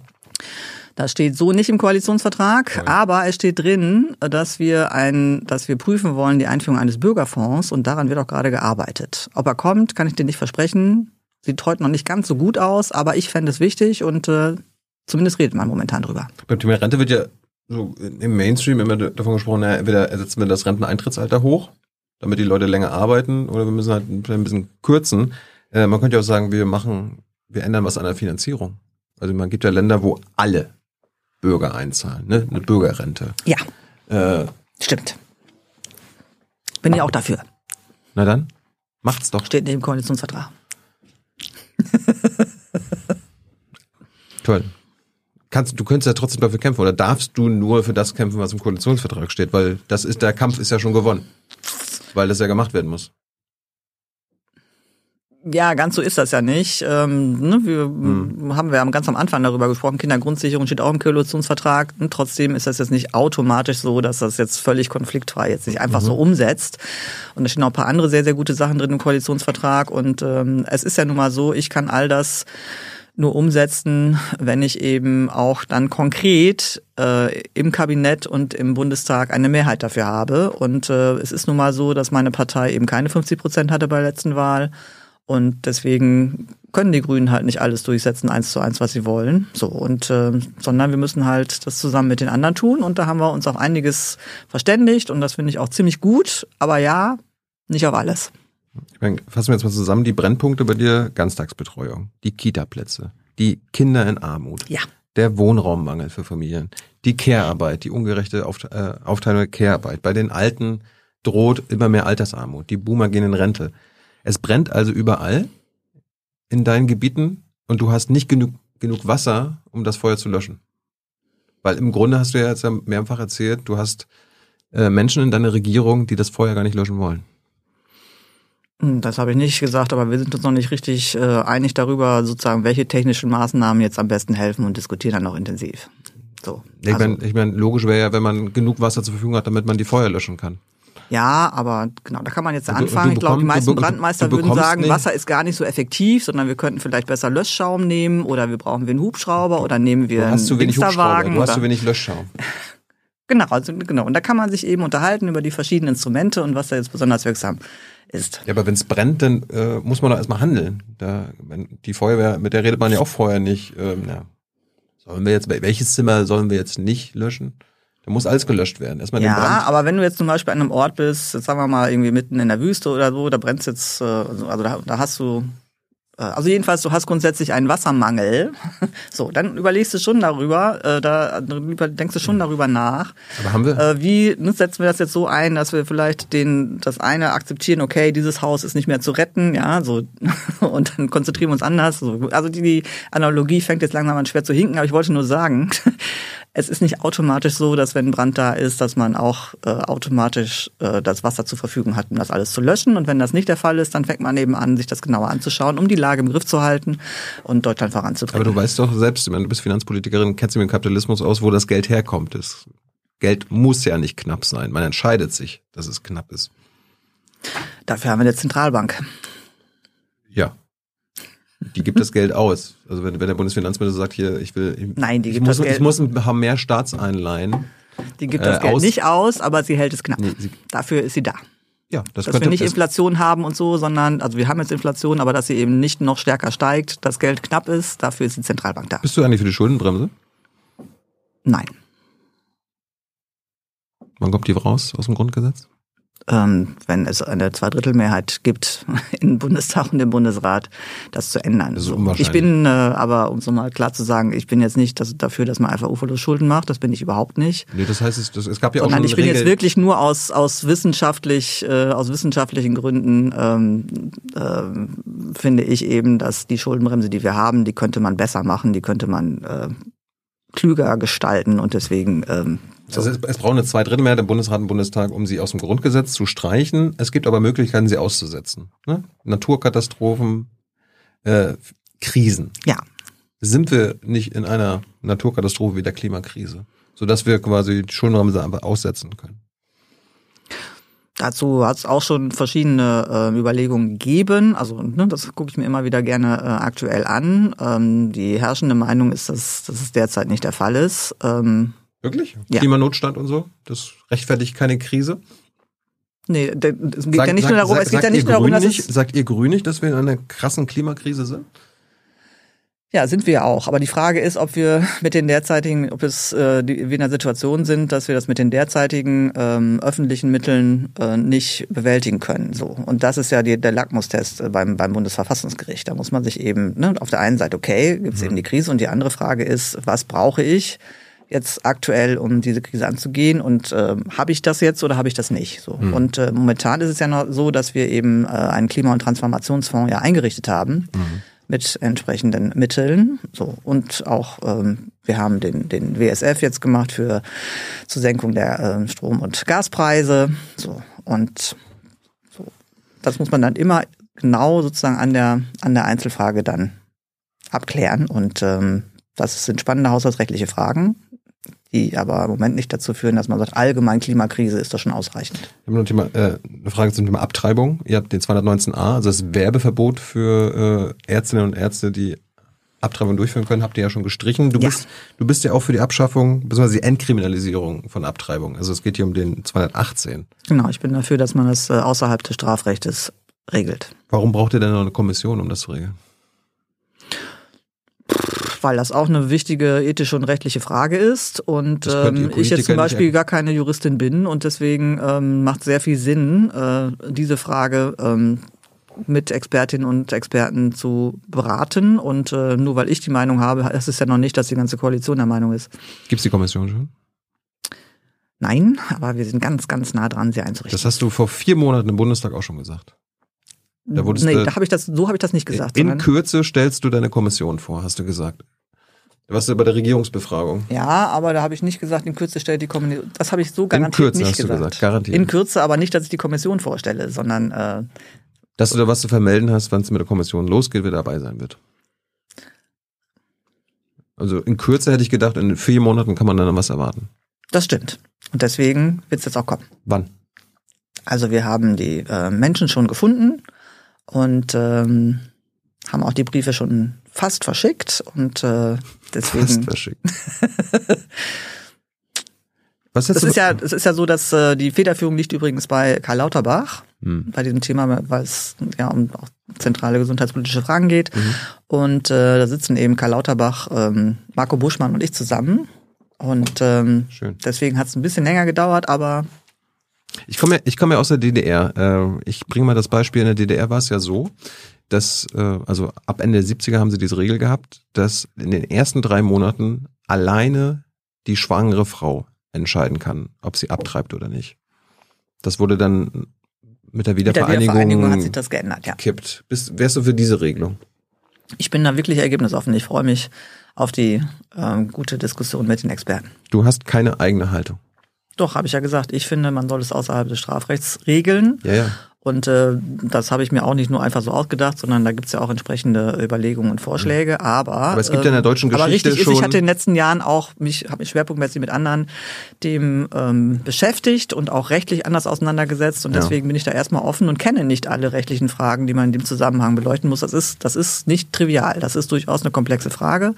So, ich habe da Vorstellung, wo ich hin möchte, aber ich kenne nicht alle für und wieder. Ich kenne natürlich die lange deutsche, deutsch-deutsche Debatte darum und ähm, aber mir ist es eben als Feministin und als Teil der Frauenbewegung deswegen auch ein wichtiges Anliegen. Aber war das DDR-Modell ein besseres als, als das heutige?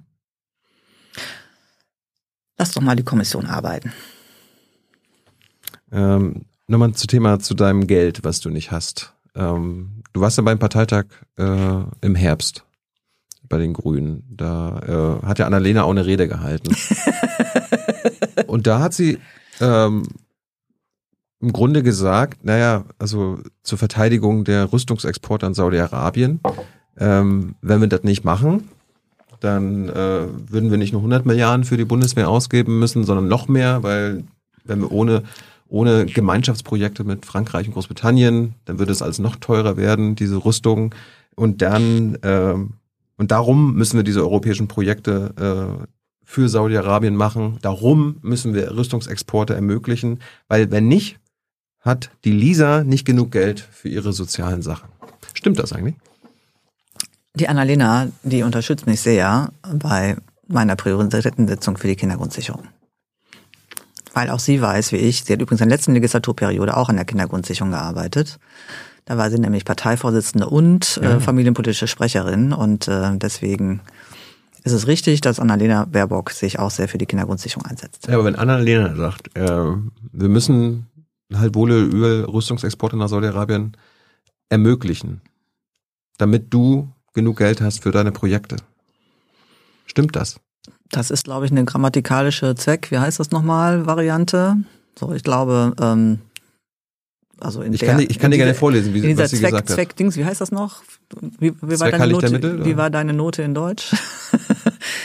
Der Germanist kommt gleich mit den, äh, mit den Zuschauerfragen. Ah, okay. Also, also jedenfalls, äh, also ne, diese klare Zweck-Dings-Relation, die gibt's natürlich nicht.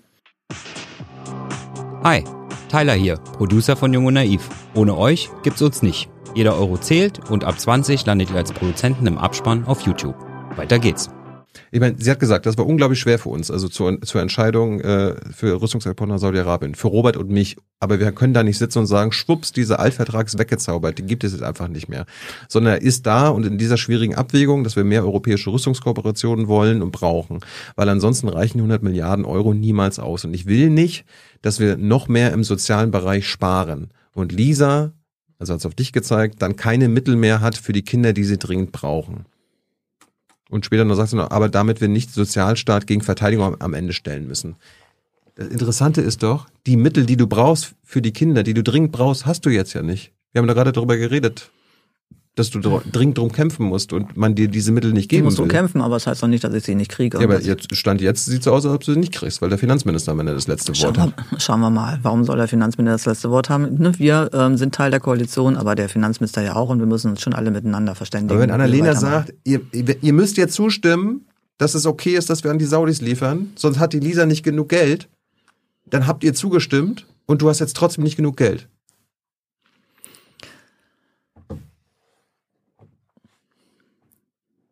Wenn du das mit Annalena nochmal ausdiskutieren möchtest, dann diskutiere das doch gerne mit Annalena nochmal aus. Ähm, richtig ist, dass wir jetzt äh, insgesamt in, dem, ähm, in der Solidarität mit der Ukraine auch die ähm, europäische Verteidigungsgemeinschaft miteinander stärken müssen. Ja. Und äh, da gibt es sicherlich eine ganze Menge Erwägungen. So, aber all das äh, ist etwas, äh, was jetzt nicht in meinem Beritt liegt und wo ich vollstes Vertrauen habe in die Verhandlungsgeschicke und in das politische Klar. Gespür von. Hat Annalena das vorher mit abgesprochen, dass sie das so sagen wird? Nein. Hat sie denn Aber recht? ich freue mich über die Unterstützung von Annalena Klar. für die Kindergrundsicherung. Aber hat sie recht? Oder nicht? Womit? Dass wir nicht, äh, wenn wir keine Rüstungsexporte erlauben, dass du dann zu wenig Geld hast. Sie hat ja, die, sie hat ja diesen, diese Bedingung. Ja, wie gesagt, diese wenn ne, diese Zweck-Mittel-Relation, die gibt es so nicht. So, aber es Mhm. ist natürlich so, dass jetzt im Zusammenhang mit äh, den äh, ganzen ähm, Thematiken ähm, so ähm, Lieferungen an die Ukraine etc. etc. So, das kriegst du ja auch jeden Tag mit, Klar. dass ja immer noch geguckt wird, irgendwie reichen jetzt die 100 Milliarden oder reichen sie nicht und dieses und jenes. So und in diesem Zusammenhang gibt's natürlich auch Bündnisfragen mit Frankreich und mit Großbritannien und die haben alle da sicherlich auch äh, mit eine Rolle gespielt. So. Das ist ja Aber bei- das ist unabhängig davon, dass äh, die Kindergrundsicherung notwendig ist, weil wir Kinderarmut bekämpfen und äh, Klar. dass Annalena mich da unterstützt. Die, die Rüstung an Saudi geht aber trotzdem. Das, das, äh, das ist jetzt nicht pausiert. Und das stimmt ja, das ist so ein Gemeinschaftsprojekt mit den Briten und den Franzosen. Es geht aber, äh, es gibt aber auch direkte deutsche Waffenlieferungen an Ägypten. Das ist auch eine Diktatur. Die ist, kann man sagen, die ist ähnlich schlimm wie die Saudis. Bist du auch dafür? Das ist in deiner Regierungszeit jetzt genehmigt worden. Obwohl im Grundsatzprogramm deiner Partei, Ja. wirst du selber wissen, ne, Punkt 390, gibt's den schönen Satz, Exporte von Waffen und Rüstungsgütern an Diktatoren, also Ägypten, Saudi-Arabien, menschenrechtsverachtende Regime und in Kriegsgebiete verbieten sich. Offenbar nicht.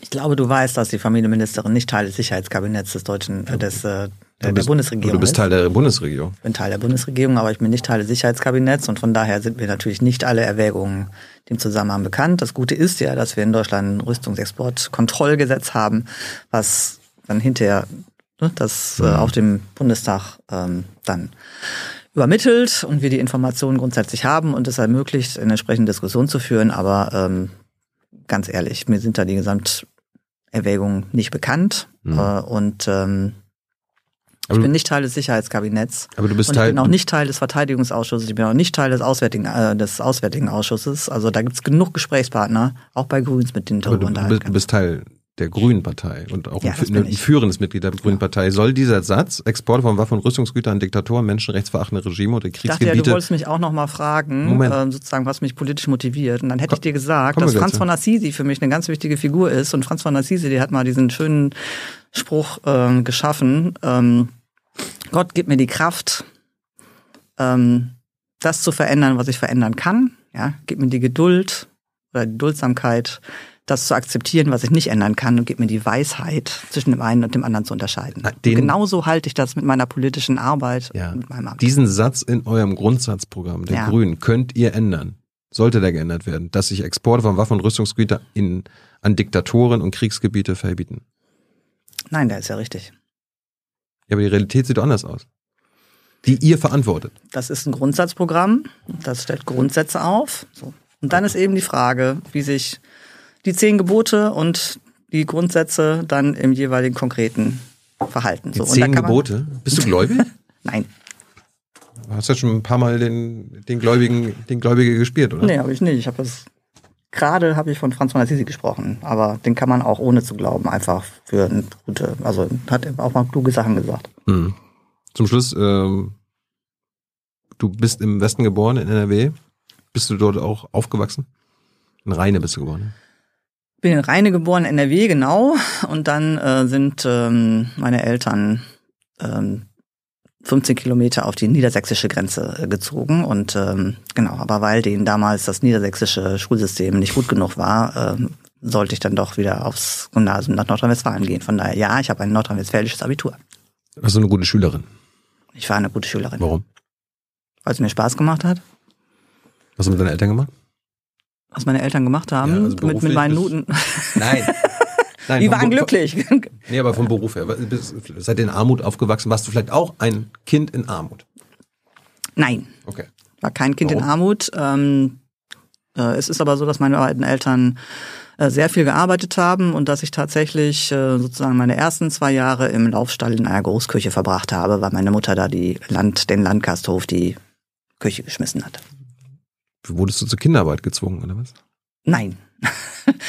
ähm, aber dann war es ja so, dass meine Eltern zusammen diese äh, Firma gegründet haben und ähm, da war es dann schon so, dass es einfach schön war, dass ich da auch immer nah dabei war. Mhm. Ne? Also ich bin unterm Schreibtisch und so weiter ähm, aufgewachsen und äh, habe meiner Mutter zugesehen oder mitgeholfen, Lohntüten zuzukleben und so weiter. Mhm. Ähm, und ähm, wie das eben so ist bei einer Existenzgründung, ähm, war es dann so, dass um 5 Uhr zum Beispiel dann das Telefon umgeschaltet wurde nach Hause und dann habe ich auch am Telefon gesessen und so. Also ich bin da spielerisch dann da sozusagen reingewachsen und habe das miterlebt, was das so bedeutet. Du hast von 88 bis 99 studiert. Ja. Volkswirtschaft, Lehre und Politikwissenschaften. Ja. Warum hast du so lange gebraucht? Weil es so viel Spaß gemacht hat. Aber du, am Ende, du hast ja jetzt nicht einen Doktor irgendwie am Ende rausbekommen, sondern. Nee, aber immerhin habe ich einen Abschluss, ich habe ein Diplom gemacht. Aber warum hat es elf Jahre gedauert? Das ist, das ist auch schon ungewöhnlich. Auch damals, oder? Das war damals auch schon ungewöhnlich, ja. Aber ähm, hast, so hast du gefaulenzt Party gemacht oder was? Nee, ich habe wirklich tatsächlich sehr, sehr intensiv äh, studiert. Und ähm, es ist aber so, dass ich äh, 95 bei den Grünen eingetreten bin. Und ähm, so ursprünglich hatte ich jetzt sozusagen andere Berufspläne und mhm. dann habe ich aber festgestellt, das ist doch was für mich. Und dann habe ich 97 bei einem Europaabgeordneten angefangen zu arbeiten. Und, und jetzt bin ich Familienministerin. Hast den Weg nicht mehr rausgefunden? Oder? Äh, du bist seitdem immer in der Politik, seit über 20 Jahren in Parlamenten? Genau, aber es war jedes Mal so. Ähm, bei den Grünen ist das äh, nicht ganz so einfach mit den Tickets. Ich glaube, bei der CDU ist es mit am einfachsten, wenn man es erstmal da einmal geschafft hat, dann, mhm. wenn nicht, wenn nicht Grobes passiert, ja, wenn man nicht zu stark in die Kasse gegriffen hat oder so, dann kann man da schon auch dann Abgeordneter bleiben. Ja. Das ist bei den Grünen anders. Äh, es ist jedes Mal ein harter Wettbewerb, bei uns in Berlin sowieso, weil wir haben nämlich Mitgliedervollversammlungen. Das heißt tatsächlich, an diesem Tag kommen 15 Prozent der Mitglieder. Mhm. Die Hälfte kennst du, wenn du Glück hast. Die andere Hälfte hast du vorher noch nie gesehen. so. Und ähm, dann kandidiert man da und dann wird man den gewählt oder nicht gewählt. So. Und deswegen habe ich mir jedes Mal eben vorher überlegt, ähm, wenn das jetzt schief geht, was machst du dann? Genau. Und was war der Plan B?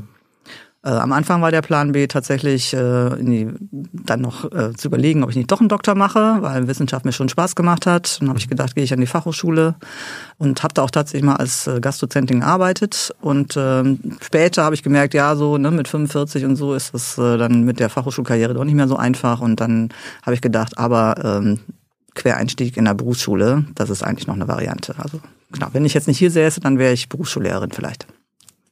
Kannst du immer noch werden. Genau.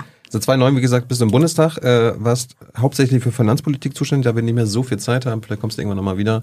Äh, ein Thema, Cum-Ex, da warst du im, da warst du im Untersuchungsausschuss. Du hast das Wirecard... Nee, war ich nicht. Ja, aber du hast, gut, dann hast du bei Cum-Ex, aber du hast es viel verfolgt. Ja. Du warst finanzpolitische Sprecherin der ja. Grünen. Was hast du über das deutsche Finanzsystem gelernt anhand des Cum-Ex-Skandals? Viel. Weil jetzt könntest du ja, wenn du mit dem Christian ja. reden würdest, könnte man ja eine Menge machen. Ne? Vorher mit dem Olaf, der Finanzminister war. Ja. Da warst du aber in der Opposition, ist was anderes. Jetzt bist du Teil der Regierung, Teil, des Parlament, äh, Teil der Regierungskoalition. Ähm, ja. Also was habe ich bei Cum-Ex gelernt? Erstens, das war eine Riesenschweinerei. Das hat äh, Milliarden gekostet, mhm. äh, zig Milliarden. Und ähm, da bin ich zum Beispiel auch dann zwischendurch in Depressionen verfallen, weil ähm, oh. dann haben wir aber ja gemeinsam, da muss man einfach sagen, das war jetzt nicht ich, sondern das war eben insbesondere Gerhard Schick, der Vorgänger von mir als äh, finanzpolitischer Sprecher, der mhm. das richtig mit aufgewühlt hat, als der eben den Untersuchungsausschuss initiiert hat. Ja. Da haben alle anderen gesagt, ja, du bist ja bescheuert, äh, ne, das, was soll das bringen? Ähm, so, da, da passiert nichts, da wird keiner seinen Posten räumen müssen und äh, das ist so kompliziert, ja, äh, das interessiert draußen keine Sau, das wird überhaupt keinen Effekt haben. So. Und es hatte aber Effekt mhm. äh, und inzwischen gibt's ja auch Verurteilungen und es gibt irgendwie äh, Strafgerichtsprozesse und so weiter und dieser Untersuchungsausschuss war ganz wichtig, weil äh, mindestens 12 Milliarden Euro ist ja die Schätzung, die im deutschen Fiskus verloren gegangen sind, ähm, europäisch noch mehr. Wir haben auch eine europäische Karussell sozusagen dann da aufgedeckt und so. Also richtig, richtig viel. So und es war richtig harte Arbeit und es ging um richtig viel Geld und trotzdem ist es so, wenn man heute die Menschen auf der Straße fragt, dass vielleicht jeder Vierte davon mal gehört hat. Und das immer so unverhältnismäßig, ja. Ähm, so, also manches falsche Lachen eines Politikers, ja, sozusagen wird ist, ja. ist mehr ein Skandal, als dass eben Menschen ja. systematisch ähm, Geld in Milliarden, also zig Milliarden Höhe, ähm, veruntreuen, dem Staat sozusagen wegnehmen. Du hast so. ja Cum-Ex den größten Steuerskandal in der Geschichte der BRD genannt. Ja. Ist nicht der, nur ich, sondern das klar. ist, äh, glaube ich, ist einfach Tatsache. Ist der komplett aufgearbeitet, haben wir alles gelöst. Ähm, er ist wahrscheinlich nicht komplett aufgearbeitet. Richtig ist, dass die damals offensichtlichen gesetzlichen Lücken, dass die inzwischen geschlossen sind. Ähm, es gibt aber immer wieder Hinweise, dass es äh, neue sozusagen äh, Varianten gibt. Ja, so quasi wie eine Hydra. Wenn du das eine Loch stopfst, dann gibt es doch noch wieder andere Wege, das ja. zu machen. So dafür ähm, sagt, hat habe ich besser länger nicht verfolgt, aber hat jetzt lange das Finanzministerium gesagt, sie haben dazu, sie haben dafür keine konkreten Hinweise. Ähm, es gibt eine Diskussion, dass man doch noch Sicherheits-Safety-Netz sozusagen einbauen können. Ähm, da steht auch was im Koalitionsvertrag. So wie der genaue Stand ist, kann ich dir momentan nicht sagen, weil ich mich tatsächlich, seitdem ich äh, Familienministerin bin, nicht mehr darum gekümmert habe. Du hast aber äh, ging ja, gibt ja ein paar zentrale Player bei, bei, bei Cum-Ex, unter anderem unseren heutigen Bundeskanzler. Da hast du über Olaf Scholz gesagt, Olaf Scholz hat den Bundestag belogen über seine Treffen mit der Warburg Bank im Cum-Ex-Betrug. Bist du noch der Meinung? Das war ja damals, oder hatten wir eine Sondersitzung des Finanzausschusses. Zweieinhalb Jahre her. Genau, da hatten wir eine Sondersitzung des Finanzausschusses. Und es ging darum, dass ähm, Olaf Scholz äh, einige Jahre vorher, wo er noch regierender Bürgermeister von Hamburg gewesen ist, äh, sich getroffen hatte mit dem mhm. damaligen Chef der Warburg Bank, äh, Herrn Oliarius. Und äh, wir hatten eine vertrauliche Sitzung. Ähm, inzwischen ist das Protokoll entstuft, deswegen darf ich das sagen. Wir hatten eine vertrauliche Sitzung. Und in dieser Sitzung äh, haben wir darüber gesprochen. Da war bekannt geworden, ähm, der Oliarius, äh, der hatte Tagebücher geführt und in den Tagebüchern war halt gefunden worden, dass er sich mit Olaf Scholz getroffen hat. Und deswegen hatten wir dann eben eine Sondersitzung und haben eben mit Olaf Scholz darüber gesprochen, mhm. ähm, über dieses Treffen. Und das haben wir schon intensiv gemacht. Und, ähm, dann hast du festgestellt, Eindruck, dass er gelogen hat. Und mein Eindruck eben bei dieser, bei dieser Ausschusssitzung war, es hat ein Treffen gegeben. So, es hat ein Treffen gegeben. So. Und äh, danach stellte sich raus, ich glaube Panorama war es oder so, ne? also einige Wochen danach, ähm, mhm. war plötzlich eben die Meldung, er hat sich mehr als einmal getroffen. Mhm. Und daraufhin habe ich gesagt, ähm, mein Eindruck ist, das passt nicht zusammen. So. Du hast gesagt, der Scholz hat gelogen. Äh, du hast außerdem gesagt, in Sonntagsreden gibt Scholz gerne den aufrichtigen Sozialdemokraten. Hinter Kulissen ist er der Genosse der Banker. Siehst du das immer noch so? Das habe ich damals gesagt, als Finanzpolitikerin der Grünen in der Opposition. Äh, und das war auch das war auch im Wahljahr. Ich kann jetzt mal heute sagen, ähm, ich bin jetzt Teil des Bundeskabinetts und ich arbeite wirklich gut mit Olaf Scholz zusammen. Du hast außerdem über ihn gesagt, wir haben ganz klar gesehen, Scholz hat seine Behörden nicht im Griff. Er hat seine Netzwerke, die ihn schützen und für die er andersrum einsteht. Wenn es brenzlig wird, kann er sich plötzlich an nichts erinnern. Das sind keine guten Voraussetzungen für den Job eines Bundeskanzlers. Siehst du das immer noch so? Ich finde, Olaf Scholz macht einen guten Job als Bundeskanzler. Aber du hast den heutigen Kanzler einen Lügner genannt, du hast seine Qualifikation angezweifelt und jetzt arbeitest du mit ihm zusammen. So ist es. Erklär das mal meiner Oma. Ich kenne deine Oma nicht. Wie alt ist deine Oma? Über 80. Über 80, so. Die Lisa hat den, den Kanzler einen Lügner genannt und seine Qualifikation angezweifelt und jetzt arbeitet sie aber für ihn. Warum? Wie passt das zusammen? Ich habe das schon erläutert. Ähm, das war damals die Situation. Ähm, wir haben. Aber du siehst es ja immer noch so offenbar. In, Nein, ich habe das. Wir haben damals war das die Situation, dass mein Eindruck von dieser Sitzung war, es hat ein Treffen gegeben und ich musste hinterher lernen, dass es mehr als ein Treffen gegeben hat. Daraufhin habe ich das gesagt. So. Ansonsten ähm, war da eben eine große Gemengelage und jetzt ist ähm, Olaf Scholz zum Bundeskanzler gewählt worden, weil er auch die Wahl 21 für sich hat entscheiden können. So. Und jetzt stelle ich fest, ich kann sehr, sehr gut mit ihm zusammenarbeiten. Obwohl Übrigens, Olaf Scholz äh, ist auch ein großer Unterstützer bei der Kindergrundsicherung. Hast du mit ihm jemals über Cum-Ex gesprochen, damit du vielleicht deine Zweifel an seiner Person ausräumen kannst? Nein, haben wir nicht. Warum nicht? Das wäre doch, das wäre jetzt eine zentrale Sache. Hast du ihm nicht Warum? gesagt, so Olaf, äh, übrigens, wenn du mich jetzt Ministerin Nein, machst, ich habe übrigens sowas mal über dich gesagt. Das weiß der Olaf, weil er hat das damals auch mitbekommen. So und äh, das war alles damals und äh, wir sind dann eben in diese Regierung zusammen eingestiegen. So, das war ja für mich vorher die Entscheidung. Unterstütze ich diese Regierung? Ich bin in den Deutschen Bundestag gewählt. Ne? Ähm, ich bin Teil. Äh, ich habe die äh, Ampelverhandlungen eben mitgeführt. Ne? Bin ich bereit? Ähm, dieser Regierung unter dieser Führung anzugehören und ich habe die Entscheidung klar so getroffen. So und ansonsten ist es so, dass die ganzen Fragen ja auch weiter erörtert werden. Es Ja. gibt ja auch noch einen Untersuchungsausschuss in Hamburg. Äh, da werde ich ja jetzt auch bald sein, weil alle Mitglieder des Finanzausschusses jetzt nochmal eingeladen worden sind. Aber ansonsten, ne, von mir aus gibt's da nichts hinzuzufügen. Ich habe mich mit dem Thema seitdem nicht mehr beschäftigt. Ich meine, es gibt eine tolle Rede von dir vom 29. Januar 2020 im Bundestag zum Thema Cum-Ex. Ich könnte da über viele Sachen reden. Ja. Du hast auch viele Forderungen gestellt. Ja, das habe ich damals fast alles alle, gesagt. Die ja fast alle noch nicht umgesetzt wurden. Aber du hast auch gesagt, die staatlichen Strukturen, die diesen Cum-Ex-Skandal ermöglicht haben, sind bis heute dieselben. Und das ist doch immer noch so, oder? Ähm, da ist jetzt ein bisschen was passiert, aber das kann ich dir jetzt gerade Aber nicht komplett hersagen.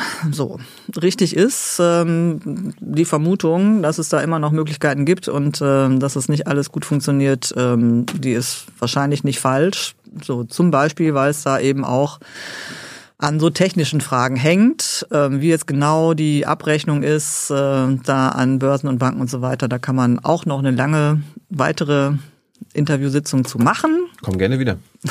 Aber da gibt es aktuell bessere Experten als mich. Ich bin jetzt wirklich ein bisschen draußen. Ich bin jetzt Finan- äh, Familienministerin. Viel Glück bei deiner Arbeit die nächsten Jahre. Dankeschön. Beehre uns nochmal wieder, während du Ministerin bist. Schauen wir mal. Und äh, jetzt kommt Hans mit den Publikumsfragen. Prima. Danke, Lisa.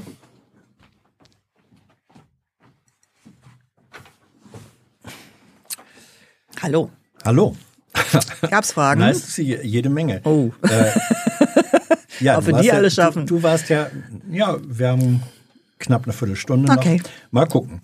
Äh, die erste richtet sich an die Seniorenministerin, die du ja auch bist. Ja. Ähm, was tust du oder tut euer Ressort für ältere Menschen? Wird es neben der Kindergrundsicherung demnächst auch so etwas wie eine Seniorengrundsicherung geben? Eine Seniorengrundsicherung, ähm, das hat ja wieder mehr mit dem Thema Rente zu tun. Da gibt es ja inzwischen die, die Grundrente. So kann man länger drüber diskutieren, aber ähm, das sind tatsächlich Themen, die liegen nicht in meinem Ressort. Ähm, das liegt beim Rentenminister und das ist Hubertus Heil.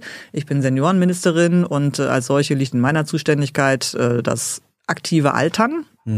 Deswegen ähm, habe ich jetzt zum Beispiel das Thema ähm, Einsamkeit ne, und was kann man da an Strategien dagegen machen ähm, Es gibt mit in England, das war, es gibt in England ein Einsamkeitsministerium, war auch eine Frage. Ja. Gutes Modell.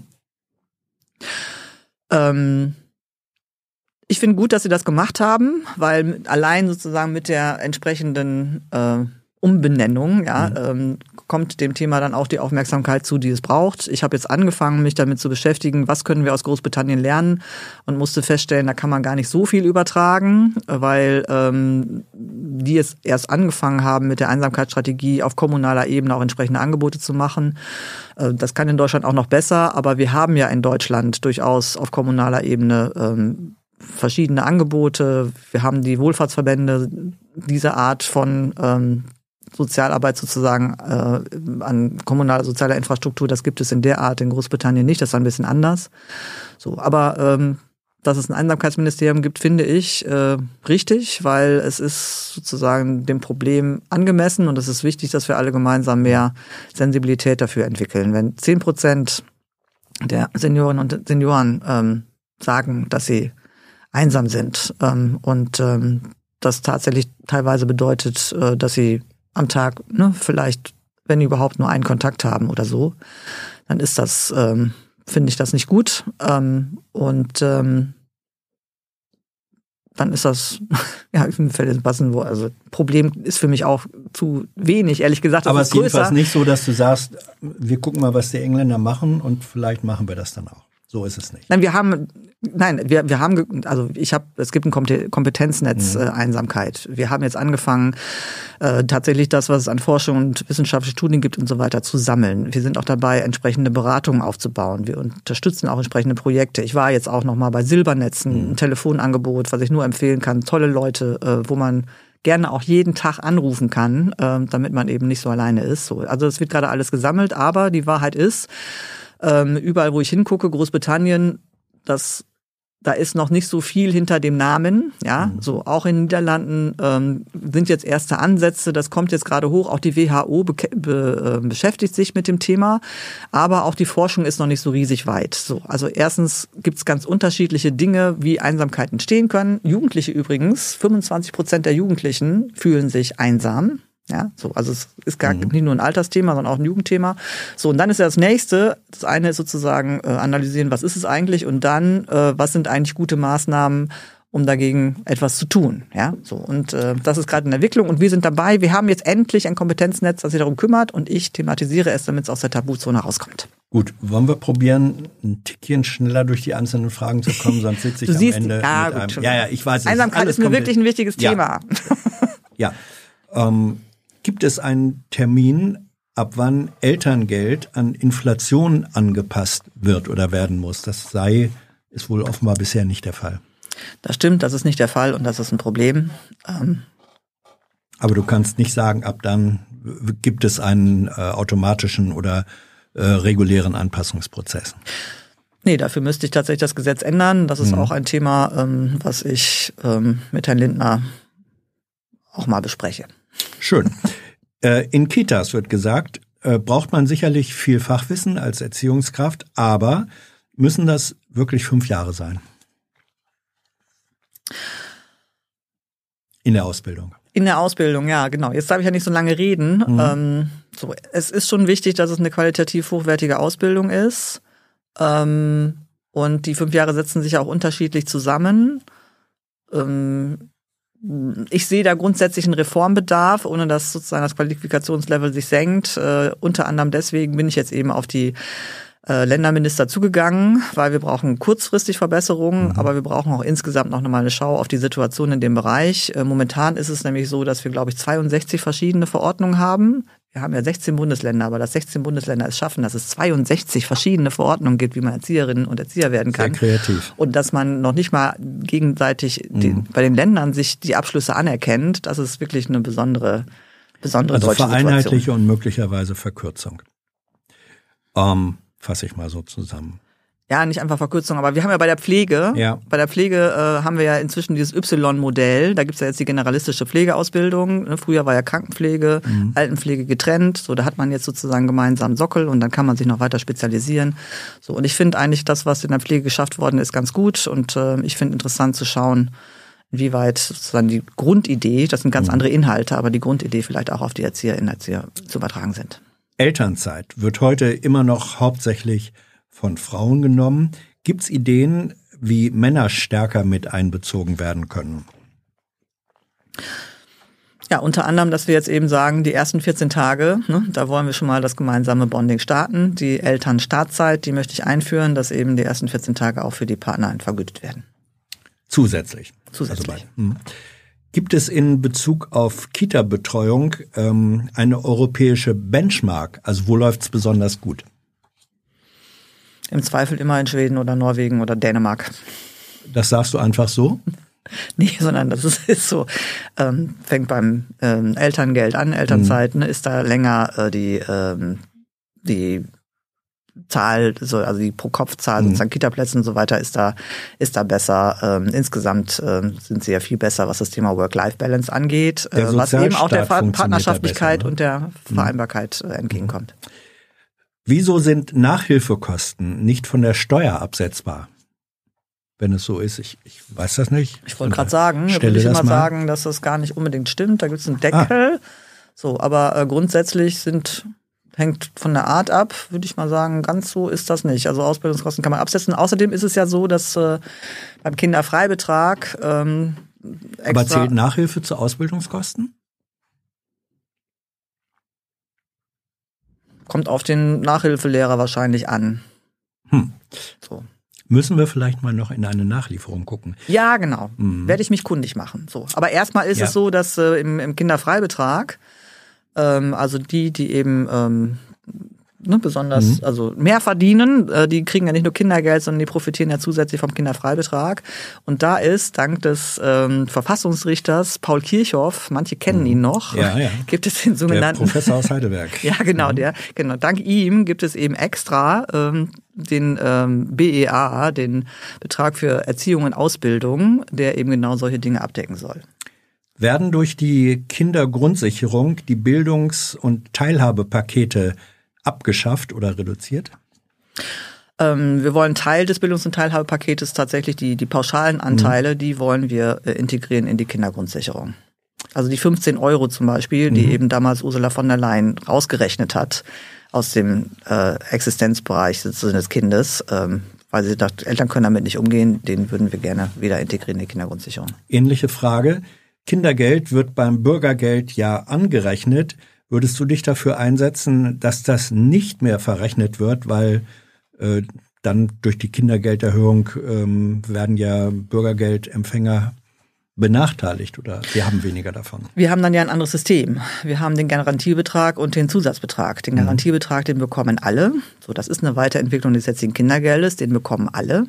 So, und der Zusatzbetrag, der ersetzt äh, insbesondere den jetzigen Kinderregelsatz. Also die Kinder kommen raus aus dem Bürgergeld äh, und den Kinderzuschlag. So, und dann, die Diskussion ist alt und die ist berechtigt, aber dann haben wir ein anderes System. Eine Leistung für alle Kinder, auf jeden Fall den Grundsockel und eben dann etwas Zusätzliches für die, die es brauchen. Wie würdest du oder wie beschreibst du Kinderarmut an drei konkreten Beispielen aus der Sicht eines Kindes? Ausgrenzung erstmal, die mhm. von Anbeginn an diese Ausgrenzungserfahrung zu haben. So, dass ähm, wenn man eben als Kind zum Geburtstag eingeladen wird, so, dass es eben sein kann, dass vielleicht ne, die Mutter das wegmoderiert, nicht weil sie nicht möchte, dass ihr Kind zu einem Geburtstag geht, sondern weil sie weiß, welche zusätzlichen Fragen da dran hängen. Ich habe das ja selber erlebt, was äh, das inzwischen teilweise für Eventcharakter mhm. äh, Züge annimmt, äh, wenn Mittelschichtmütter ne, mhm. da entsprechende äh, Geburtstage veranstalten. man macht das nicht mehr zu Hause, nicht ja. so, ne? Ja. Und man will jetzt nicht zu nahe treten, aber du bist jetzt, glaube ich, mindestens so alt wie ich. Ja. ne? Und äh, da gab's ja schon noch irgendwie Schokolade einpacken und so, ne? Und klopfen und ein bisschen Schnitzeljagd und so weiter. Das ist jetzt ja meistens nicht mehr der Fall, sondern mhm. da werden irgendwie Veranstaltungsorte gemietet und so und äh, dann äh, werden nicht nur die Kinder eingeladen, sondern man bekommt noch ein Geschenk wieder mit zurück. Ne? So, mhm. all diese Zwei Dinge sind, sind ausgrenzend. So, ähm, zwei weitere, Ausgre äh, weitere Ausgrenzungserfahrungen. So, äh, wenn dann eben ähm, Kinder zusammen mit ihren Eltern äh, aus der Kita rausgehen und hinterher noch was zusammen unternehmen. So. Und wenn man das dann eben nicht so gestaltet, dass man zum Beispiel ein Park geht oder so, sondern wenn es dann wieder ein fancy Kaffee oder irgendwas ist, ja, so ein dafür ist die Kohle nicht da. Hm? Dafür, Und ist dann einfach die Kohle, Kohle nicht da. Nicht da. Genau. Mhm. So. Oder eben bei der Frage Nachhilfe, so mhm. ähm, ist ja jetzt eben nicht automatisch. Da gibt es zwar theoretisch die Möglichkeit, du kannst einen Antrag stellen und so weiter, ist aber alles super bürokratisch. So, oder jetzt in Corona, ne, auch wieder die Frage von, von technischen Geräten. So, dann wollen die Klassenlehrer äh, Homeschooling machen. Und ähm, mhm. dann hat die Schule aber jetzt, da kann man vielleicht irgendwie ein Gerät ausleihen, aber wenn eben vier Kinder sich ein Handy teilen müssen, mhm. um eben die Hausaufgaben zu machen, in der so engter Platzsituation, ist alles absurd. So. Zwei letzte Fragen. Erstens, welche sind die einflussreichsten Lobbyorganisationen in deinem Ressort? Die zwei einflussreichsten Lobbyressorten? Nee, zwei äh, letzte Fragen. Welche sind die einflussreichsten Lobbyorganisationen? Dürfen auch drei genannt werden. Welche Lobbyisten stehen bei dir auf der Matte? Angenehm oder weniger angenehm? Also ich bin ja ähm, nicht nur für Familie zuständig, sondern ich bin ja auch Engagementministerin. Mhm. Und äh, deswegen freue ich mich tatsächlich, dass die ganze Breite äh, der Verbände da bei mir ist. Und, ähm, und es ist so, ja, mein, mein Ministerium finanziert auch ähm, etliche Projekte. So, und von daher sind die natürlich klassisch auch dann ähm, in eigener Sache lobbyistisch unterwegs, dass äh, ihr Projekt besonders wichtig ist. So, aber ähm, so. Stell dir vor, das war eine Frage, die spiele ich jetzt noch schnell ja. rein. Äh, die Frage kam, müsste man nicht bestimmte oder Werbung für bestimmte Produkte, die kinderschädlich sind, äh, verbieten? Also zum Beispiel solche, die besonders zuckerreich sind oder äh, ja, als Beispiel. Ähm, A, bist du dafür und B, was machst du dann, wenn dann die äh, Zuckerlobby sich meldet? Ja, ich bin dafür und äh, das steht ja auch im Koalitionsvertrag und deswegen ähm, bin ich auch ganz sicher, äh, dass äh, das jetzt in Angriff genommen wird. Allerdings, soweit ich weiß, äh, arbeitet äh, sehr intensiv der Landwirtschafts- und Ernährungsminister daran. Äh, und äh, deswegen äh, hm, bin ich sehr zuversichtlich. auf Parteitagen. Hm. Ja, genau. Nein, also das, äh, ich bin zuversichtlich, dass, äh, dass das, was da im Koalitionsvertrag steht, jetzt auch zügig umgesetzt wird. Und die allerletzte Frage. Welche Steuer, wenn du es allein entscheiden könntest, würdest du neu einführen, welche abschaffen?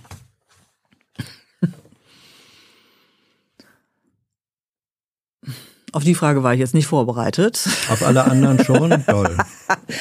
ähm, also es ist jetzt äh, kein Geheimnis, äh, dass ich mich immer für ähm, mehr Steuergerechtigkeit eingesetzt habe. Und ähm, so, da geht es natürlich um äh, Vermögensbesteuerung, so Erbschaftssteuer. Genau, also was eine Vermögensbesteuerung, das ist ein, das ist ein Riesenproblem äh, in Deutschland. Ähm, das hat die Unwucht sozusagen die Schere drastisch ausgeweitet, äh, weil eben unser Einkommensteuerrecht auch ganz, ganz viele Löcher hat. Ähm, so, deswegen wir müssen deutlich mehr tun bei der Vermögensbesteuerung. Ja. Bei der Und Abschaffung. Welche sollten abschaffen, ja? Da kann man gerne meinetwegen, äh, äh, ich bin da gerne für eine Systematisierung. Es gibt jetzt zum Beispiel ganz, ganz viele unterschiedliche Verbrauchssteuern. Es gibt zum Beispiel auch die Alkoholsteuer. Da wär, könnte man auch mal eine Steuerreform mhm. machen und Dinge äh, sozusagen zusammenfügen. Ja, mhm. so. Ähm, so, ich mag, ich bin großer Systematisiererin. Also da irgendwie zehn verschiedene Steuern äh, zu haben, die unterschiedlichen Verwaltungsaufwand haben und im Verhältnis zu bringen, das kann man besser machen. Man kann auch Steuerprivilegien abschaffen, nicht? Das kann man auch. Mhm. Da kenne ich einige, Share Deals zum Beispiel ja. und ähm, ja, auch der Kinderfreibetrag in der Art und Weise müsste nicht sein und so. Lisa, danke schön. Danke für deine Zeit, deine Antworten und äh, du hast gemerkt, diese anderthalb Stunden sind viel zu kurz und wir bauen darauf, dass du ähm, diese Frage, schauen wir mal, ob du nochmal wiederkommst, positiv beantworten wirst. Danke, danke für, für, die eure, Einladung. Ja, danke für eure Fragen, euer Interesse und eure Unterstützung, ohne die es, ihr wisst das, es dieses Format überhaupt nicht geben würde. Menschen, die sich im vergangenen Monat besonders verdient gemacht haben, jetzt im Abschlag. Bis bald. Tschüss.